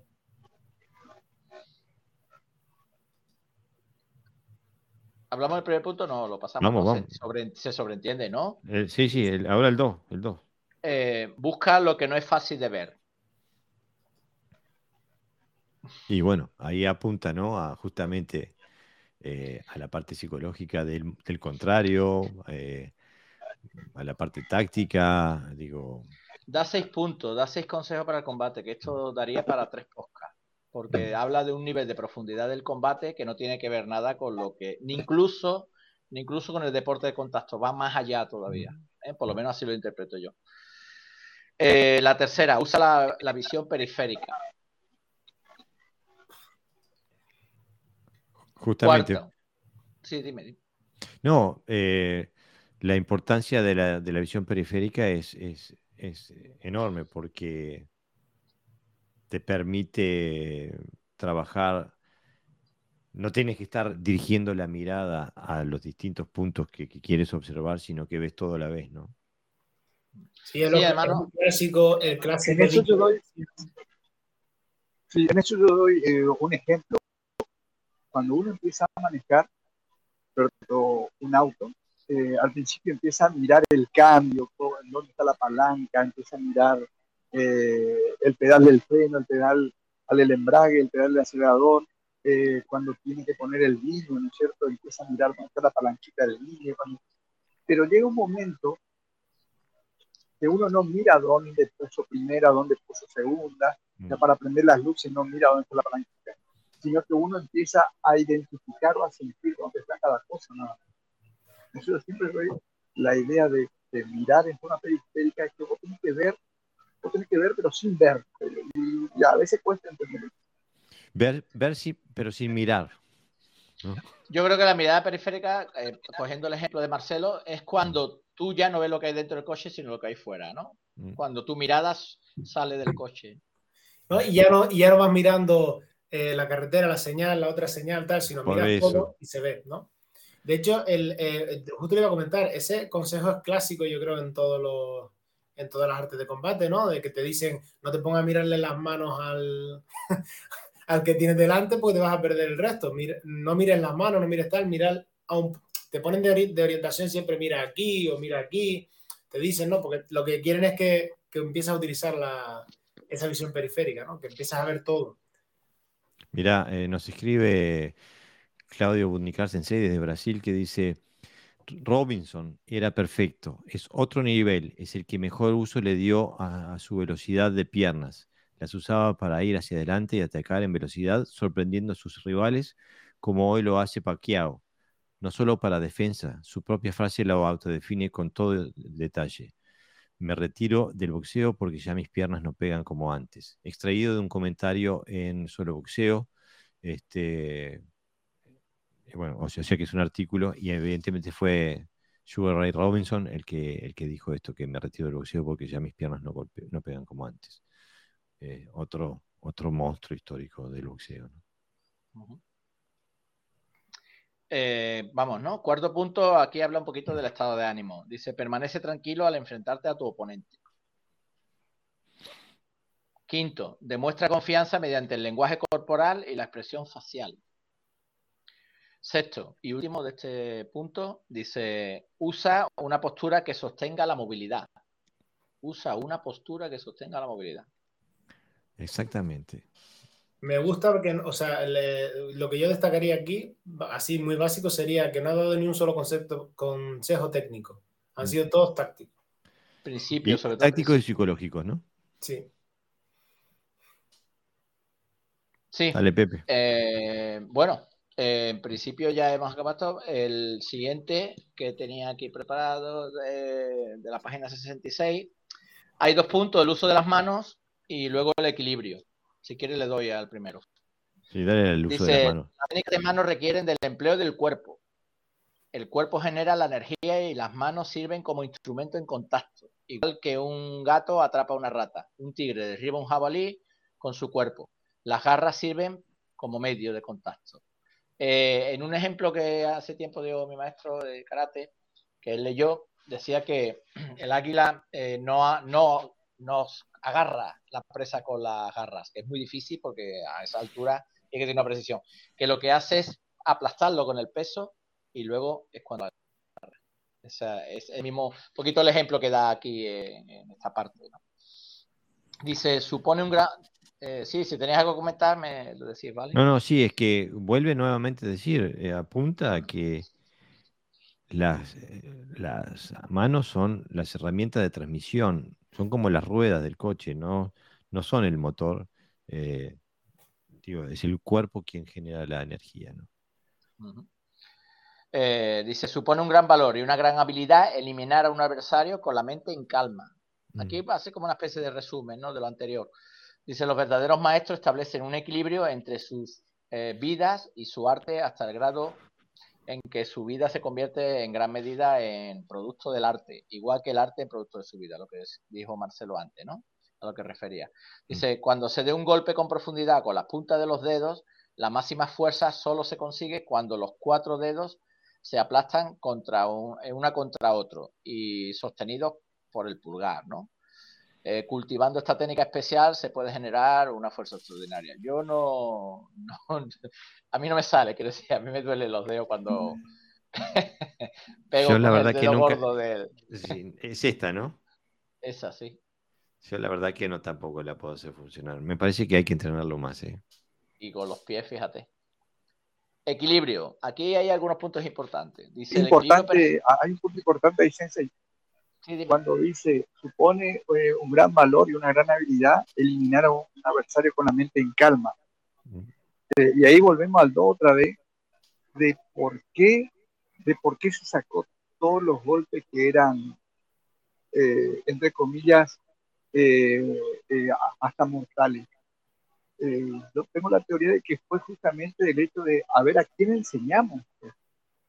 es como ponerle un arma a alguien que alguien que no sabemos qué va a hacer, si no tiene la mente en calma, y por ahí damos un arma a alguien que podría disparar a cualquiera. Entonces creo que ahí vino el tema de Itosu, de sacar todo lo peligroso de Como era masivo, entonces dijo, bueno, acabamos de enseñar de a poquito y veo a quién le puedo enseñar todo y a quién no. Bueno, había un, había un, proyecto político, ¿no? De, incorporarlo en las escuelas. Era un ala, ala pro-japonesa de la sociedad okinawense y, y bueno, y está claro que esto no se le puede enseñar a niños, porque digo, o adolescentes, porque la primera vez que le, que le, que le, rompieron el PlayStation mataron a uno. Este, no sé qué, no sé cuál era el PlayStation de aquellos tiempos, pero algo equivalente habría, ¿no? Eh, pero pienso que pienso que, eh, que, que fue el efecto de un, de un movimiento histórico, geopolítico, cultural, y bueno, nos tocó lo que nos tocó. Por suerte, todavía tenemos la posibilidad de volver y de rescatar eh, la información que nos falta en lo que recibimos, ¿no? Aquí también habla sobre todo de autodominio, ¿no? De, mm. Ser capaz de dominarte a ti mismo para dominar. Claro, para dominar al otro es necesario tener gran dominio sobre ti mismo. Eh, entonces, bueno, también habla un poco de, ese aspecto ¿no? de equilibrio. Dice, el equilibrio perfecto es un reflejo de lo que hay en el interior. También es un requisito para la, para la maestría en el combate. Es mediante el dominio del equilibrio como se es capaz de aprovechar con facilidad o de crear debilidad, eh, deliberadamente una debilidad en la postura del oponente. Ya, curiosamente lo habíamos hablado antes. Eh, tales debilidades deben ser atacadas sin vacilar. Claro, una vez que abre la, apertura, ¿qué haces ahí mirando? ¿no? Eh, tienes que entrar. Ahora, me gustaría que comenten, que, habláramos un poquito sobre este tema, porque mi experiencia eh, me dice que hay diferencias en cómo se define equilibrio. Mm. Porque en mis primeros pasos en el karate, eh, la, idea del equilibrio estaba eh, profundamente ligada a la idea de estabilidad. Y cuando empecé a entrenar eh, con un sensei que hacía sistemas chinos y, hacía karate a la vez, me tiró todo eso por la borda. Porque el equilibrio, la estabilidad implica falta de movimiento. Eh, o sea que el equilibrio debe ser en movimiento, si no, no es equilibrio. digo, eh, el, que hace equilibrio está justamente en, una posición inestable, pero la mantiene gracias al, equilibrio. ¿no? Eh, y para mí fue un cambio muy importante en cómo veo mi trabajo de pies y cómo lo relaciono a mi movimiento y a mis técnicas. Pero es que lo, estable no tiene equilibrio. O sea, cuando algo es estable y sólido, no tiene equilibrio. Si le mueves la base así, se cae. lo que tiene equilibrio es lo que se adapta, lo que es móvil, lo que va, según si le mueves la base, se va a mover, se va a mantener porque, porque se está adaptando a la nueva condición del suelo, ¿no?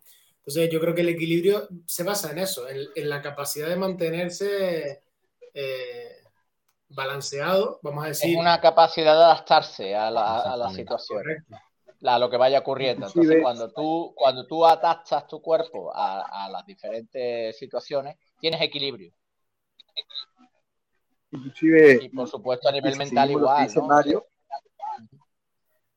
sí, seguimos lo que dice Mario en construcción. Nosotros todos, eh, creo que todos estamos al tanto de que si un puente es muy rígido, eh, al poco tiempo se quiebra.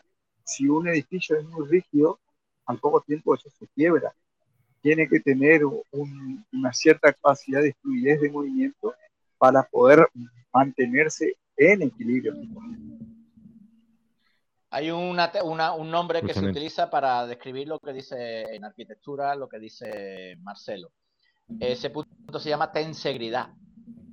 Es un punto donde hay, eh, donde no, no permanece edificio rígido, sino que son puntos como que, que absorbe ¿no? esa energía y la dispersa.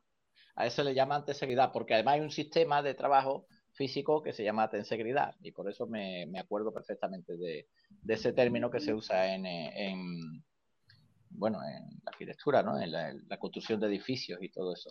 Y que en Japón son expertos por los temas de los terremotos y todo eso. Que tiene que haber un punto de lo que ibas a decir, José, también es verdad. O sea, dentro de ese equilibrio también está el mental, ¿no? la capacidad de adaptarte mentalmente a las circunstancias para que no te vuelvas loco atullándote, para que no te acongojes así y tal, sino que, que siempre tengas la, mente equilibrada para poder continuar en el, problema, ¿no? Eh, Claudio, ten seguridad. Es que me está preguntando. Ah. No entendí, dice. Escribíselo. Eh, sí.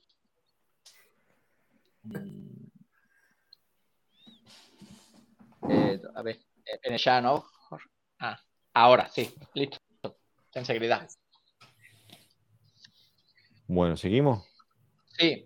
Dice, si alguien intenta atraparte por sorpresa, es mejor desasirse, restablecer el equilibrio y luego entablar combate con el oponente. Sin embargo, las circunstancias dictan los medios. Es bueno emplear tácticas evasivas cuando se sufre un ataque contundente, es buen momento para lanzar un contra, una contraofensiva cuando se percibe que la energía del oponente está exhausta. Eh, bueno, aquí hablo un poquito de los puntos de antes, ¿no? De saber encontrar, ¿no? Lo, que no, se ve, ¿no? Digamos. Mm. Eh, como la fuerza del sol, tu energía debe irradiar hacia afuera. Tus ojos deben ser tan claros como la luna y tus piernas como las ruedas de un carro. También la postura, desde la cabeza hasta los pies, debe estar completamente equilibrada, de modo que el trabajo de pies y las técnicas de mano se sostengan mutuamente.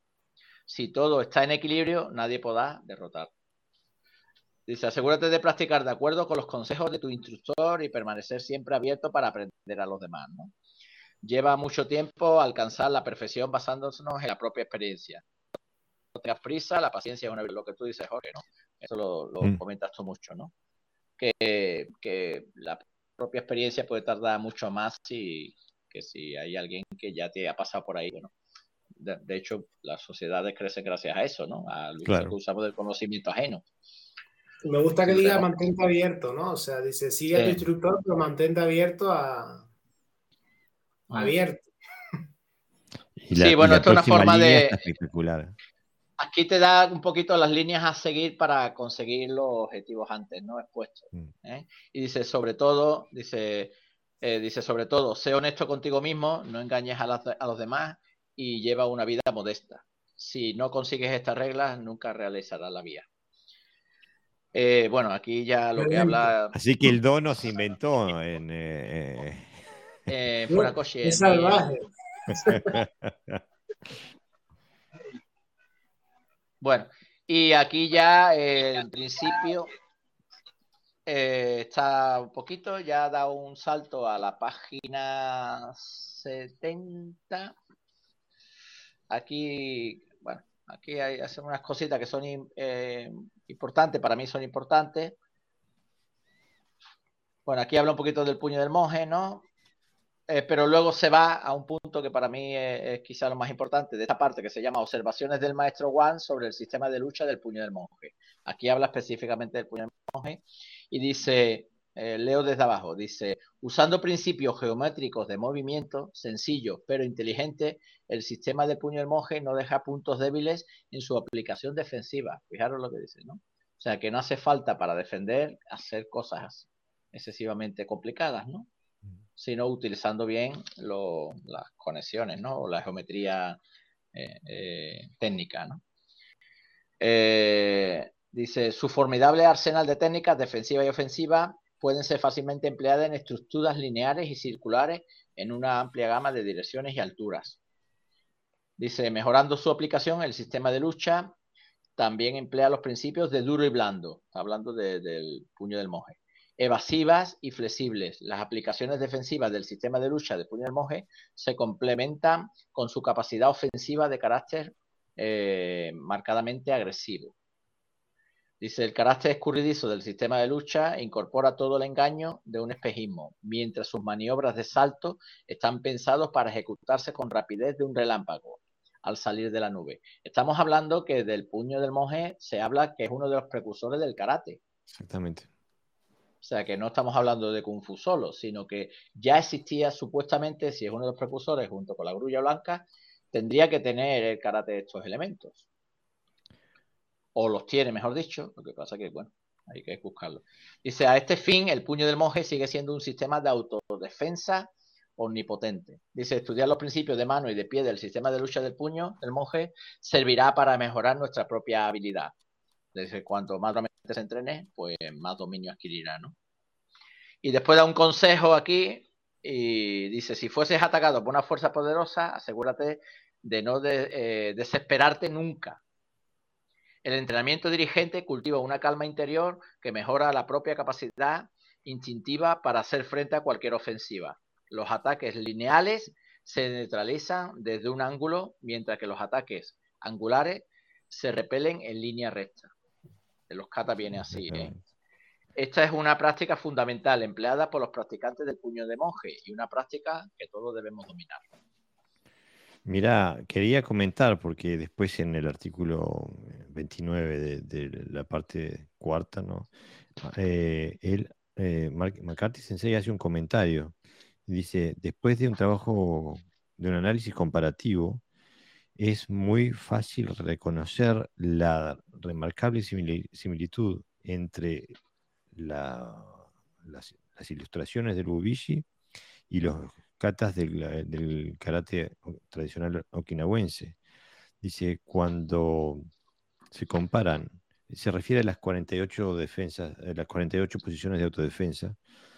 Este, dice, cuando se comparan las, las, las ilustraciones de las 48 posiciones de autodefensa con otros em, sistemas, con otros documentos combativos de, chinos y japoneses, descubrí una eh, similitud enorme, muy grande, entre el puño del monje y el karate. Eh, o sea que eh, hay, hay similitudes táctico-técnicas en, lo que hacemos, ¿no? Eh, o sea que se puede argumentar por, de que hay una relación eh, eh, técnica y táctica entre el karate en su, en su, última concepción, antes de transformarse en algo lúdico, deportivo y de masas. Este, esto estaba en el karate. Eh, y cuando vemos, digo, a mí cuando, cuando tú lees, Pepe, yo en mi cabeza estoy viendo la película de, los katas de Aragaki. Este, para mí es, eh, son los ejemplos más claros que yo conozco. ¿no? Es muy posible que haya mejores lo, lo, lo, que tienen esos katas, de alguna manera, es que no, no tienen esa no, no sufren tanto esa transformación como otros sistemas que sí estaban más por la labor de, bueno, de vamos a universalizar esto, vamos a estandarizarlo, vamos a ponerle nombres y tal, ¿no? Entonces, todo lo que, todo lo que sea anterior o se salga de esa línea, normalmente aprecia mucho más en vivo, ¿no? Digamos, se aprecia mucho más estas cosas que en el otro lado están como escondidas, como en un subsuelo, están en el, por atrás del escenario, ¿no? El eh, McCarthy habla de, siete puntos que o sea, de siete categorías, ¿no? Que se establecen en esta en estos diagramas o en estos dibujos, en estas técnicas, que también son claramente eh, castables en las catas de Aragaki. Y que como me pasa como a Jorge, como la llevo practicando tiempo y profundizando en ella, eh, veo que contiene esos elementos y que no lo, y que no lo han perdido. Y, y, no, y lo he intentado eh, eh, leer desde la visión más moderna del karate y de las katas de Shitoryu y algunas sí es verdad que las contienen, pero no todas y otras que no prácticamente han desaparecido. ¿Vale? Entonces, la siete categoría que da dice defensas contra técnicas fijas. Mm. ¿Mm? Está hablando de la autodefensa, ¿eh? Defensa, punto dos, defensa contra golpes directos con el puño, defensa contra diversas clases de ataques con manos eh, con las manos. O sea, ya se está yendo del Oizuki único y, exclusivo, ¿no? O sea, cuarto, defensas contra técnicas de patadas. Quinto, cómo reaccionar cuando uno es agarrado. Sexto, manejo de circunstancias especiales. Y séptimo, defensa contra combinaciones de todo lo anterior. Exactamente. Pues viene más claro, que está diciendo cómo es un kata, cómo debe serlo, qué, contiene, ¿no? ¿Qué contenido tiene un kata? Todo, prácticamente todo.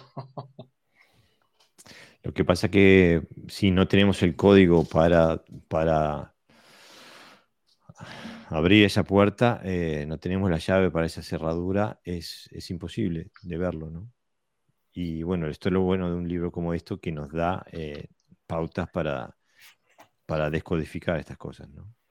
Sí, yo creo que de ahí tendrá que ver, no sé, nunca, lo, nunca se lo pregunté personalmente de dónde le salió el tema, ni nunca lo he visto por ahí, pero el, esa famosa teoría que en sus inicios fue casi su tumba, la de McCarthy, y mm. que ahora es su gran mérito, eh, la teoría esa de los actos habituales de violencia física, ¿no? que le llaman los HAPV, que es las siglas en, inglés. Eh, esa teoría que basa simplemente que lo que se contiene en los catas está para responder a, a ese tipo de actos de violencia física que, que, son los habituales en el ser humano, es básicamente lo que pone ahí en ese resumen, ¿no? Es decir, ¿a qué nos estamos enfrentando? Pues oye, pues golpes a la cara, eh, otro tipo de, de, ataques con las manos, un agarre, algún tipo de patada, o sea, es lo que el ser humano hace cuando se encuentra en una situación violenta. Exactamente, exactamente. por naturaleza, digamos, que no necesita estar entrenado. Ni... Y por lo tanto, ese tipo de técnicas y de tácticas tienen por obligación que estar dentro de los catas. Esa información tiene que estar dentro. Tienes que saber responder a eso porque es lo que te vas a encontrar casi seguro, 100%. Martín Fernández Sensei nos manda un enlace. Sensei, no nos contás de qué es porque desde la plataforma no, no, no puedo abrir los enlaces. Mientras tanto, Pepe, ¿te, te animas a seguir? Sí, bueno, hasta aquí. En principio, creo que hemos resumido estas dos páginas, que los dos parecen mucha más, pero hay una cantidad de información codificada que, que, bueno, eso es basado, y después con las experiencias personales que cada uno, cada uno tenemos, a veces parece ser que bastante parecidas, mm. pues en principio no he rescatado más información porque como siempre fijamos en dos horas el, el podcast, pero podríamos estar hablando horas y horas y horas ¿no? de esto.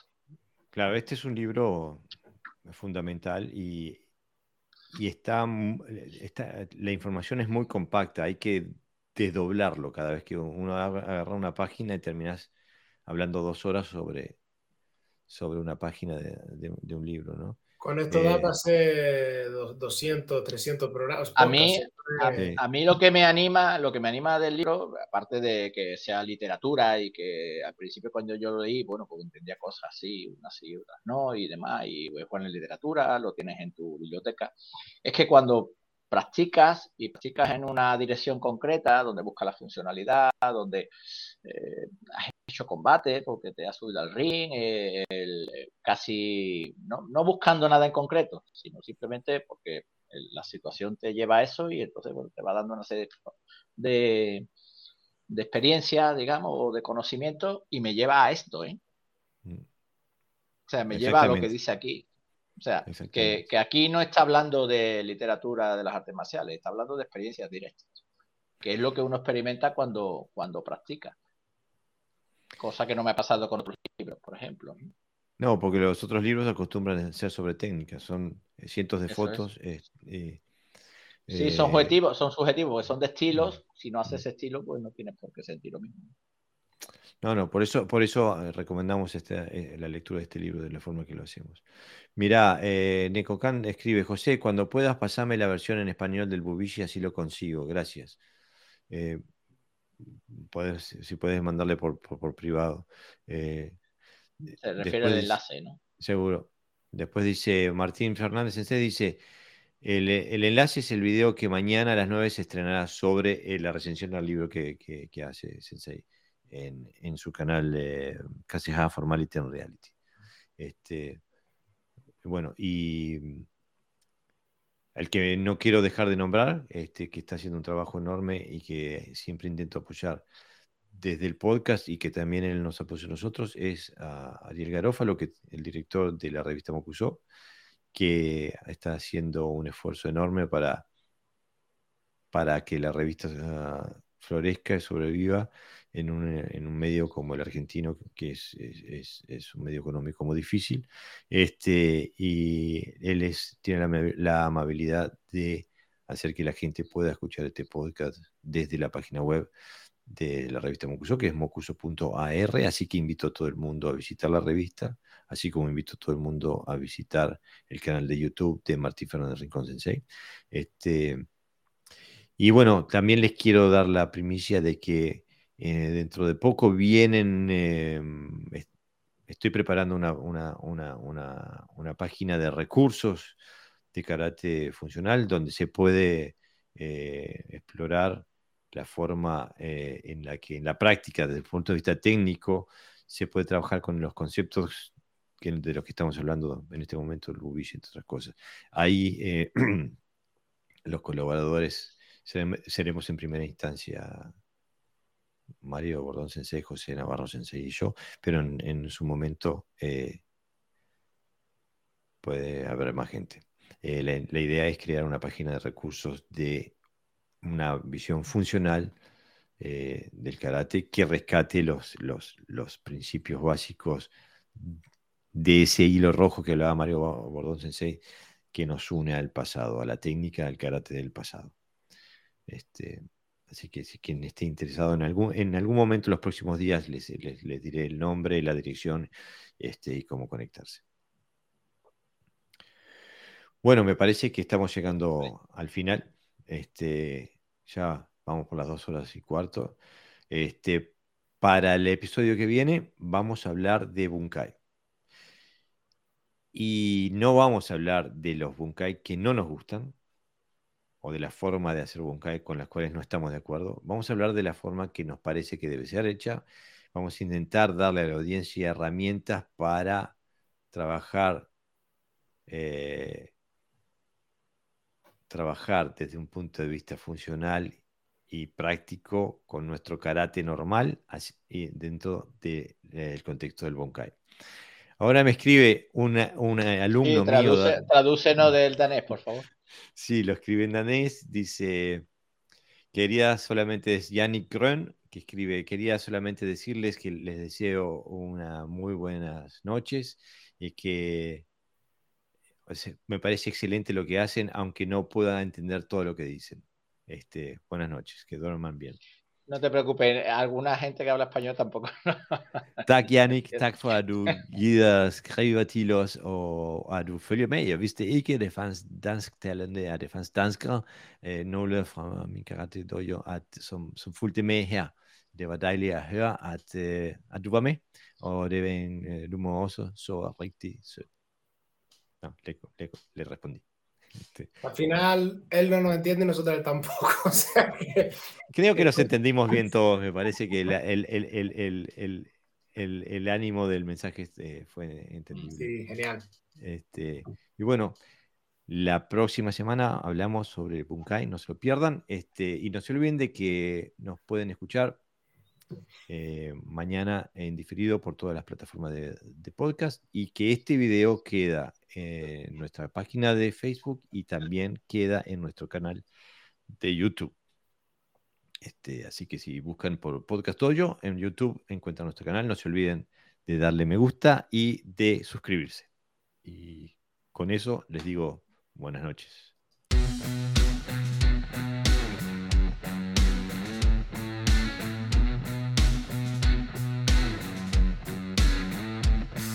Bueno amigos, eso ha sido todo por hoy. Espero que hayan disfrutado de este episodio. Les cuento que emitimos en vivo todos los sábados a las 23 horas por la página de Facebook de Podcast Hoyo y el audio lo publicamos el domingo. Si tienes ganas de participar, es muy bienvenido a dejar tus comentarios en vivo en la página de Podcast Dojo y los leeremos eh, y los comentaremos en vivo todos los sábados a las 23 horas. Como siempre nos puedes escuchar en las plataformas de podcast, hacer iTunes o Spotify o Google Podcast, etcétera, etcétera. Y también nos puedes escuchar en la página de mocuso.ar. Sin más, nos vemos la próxima semana.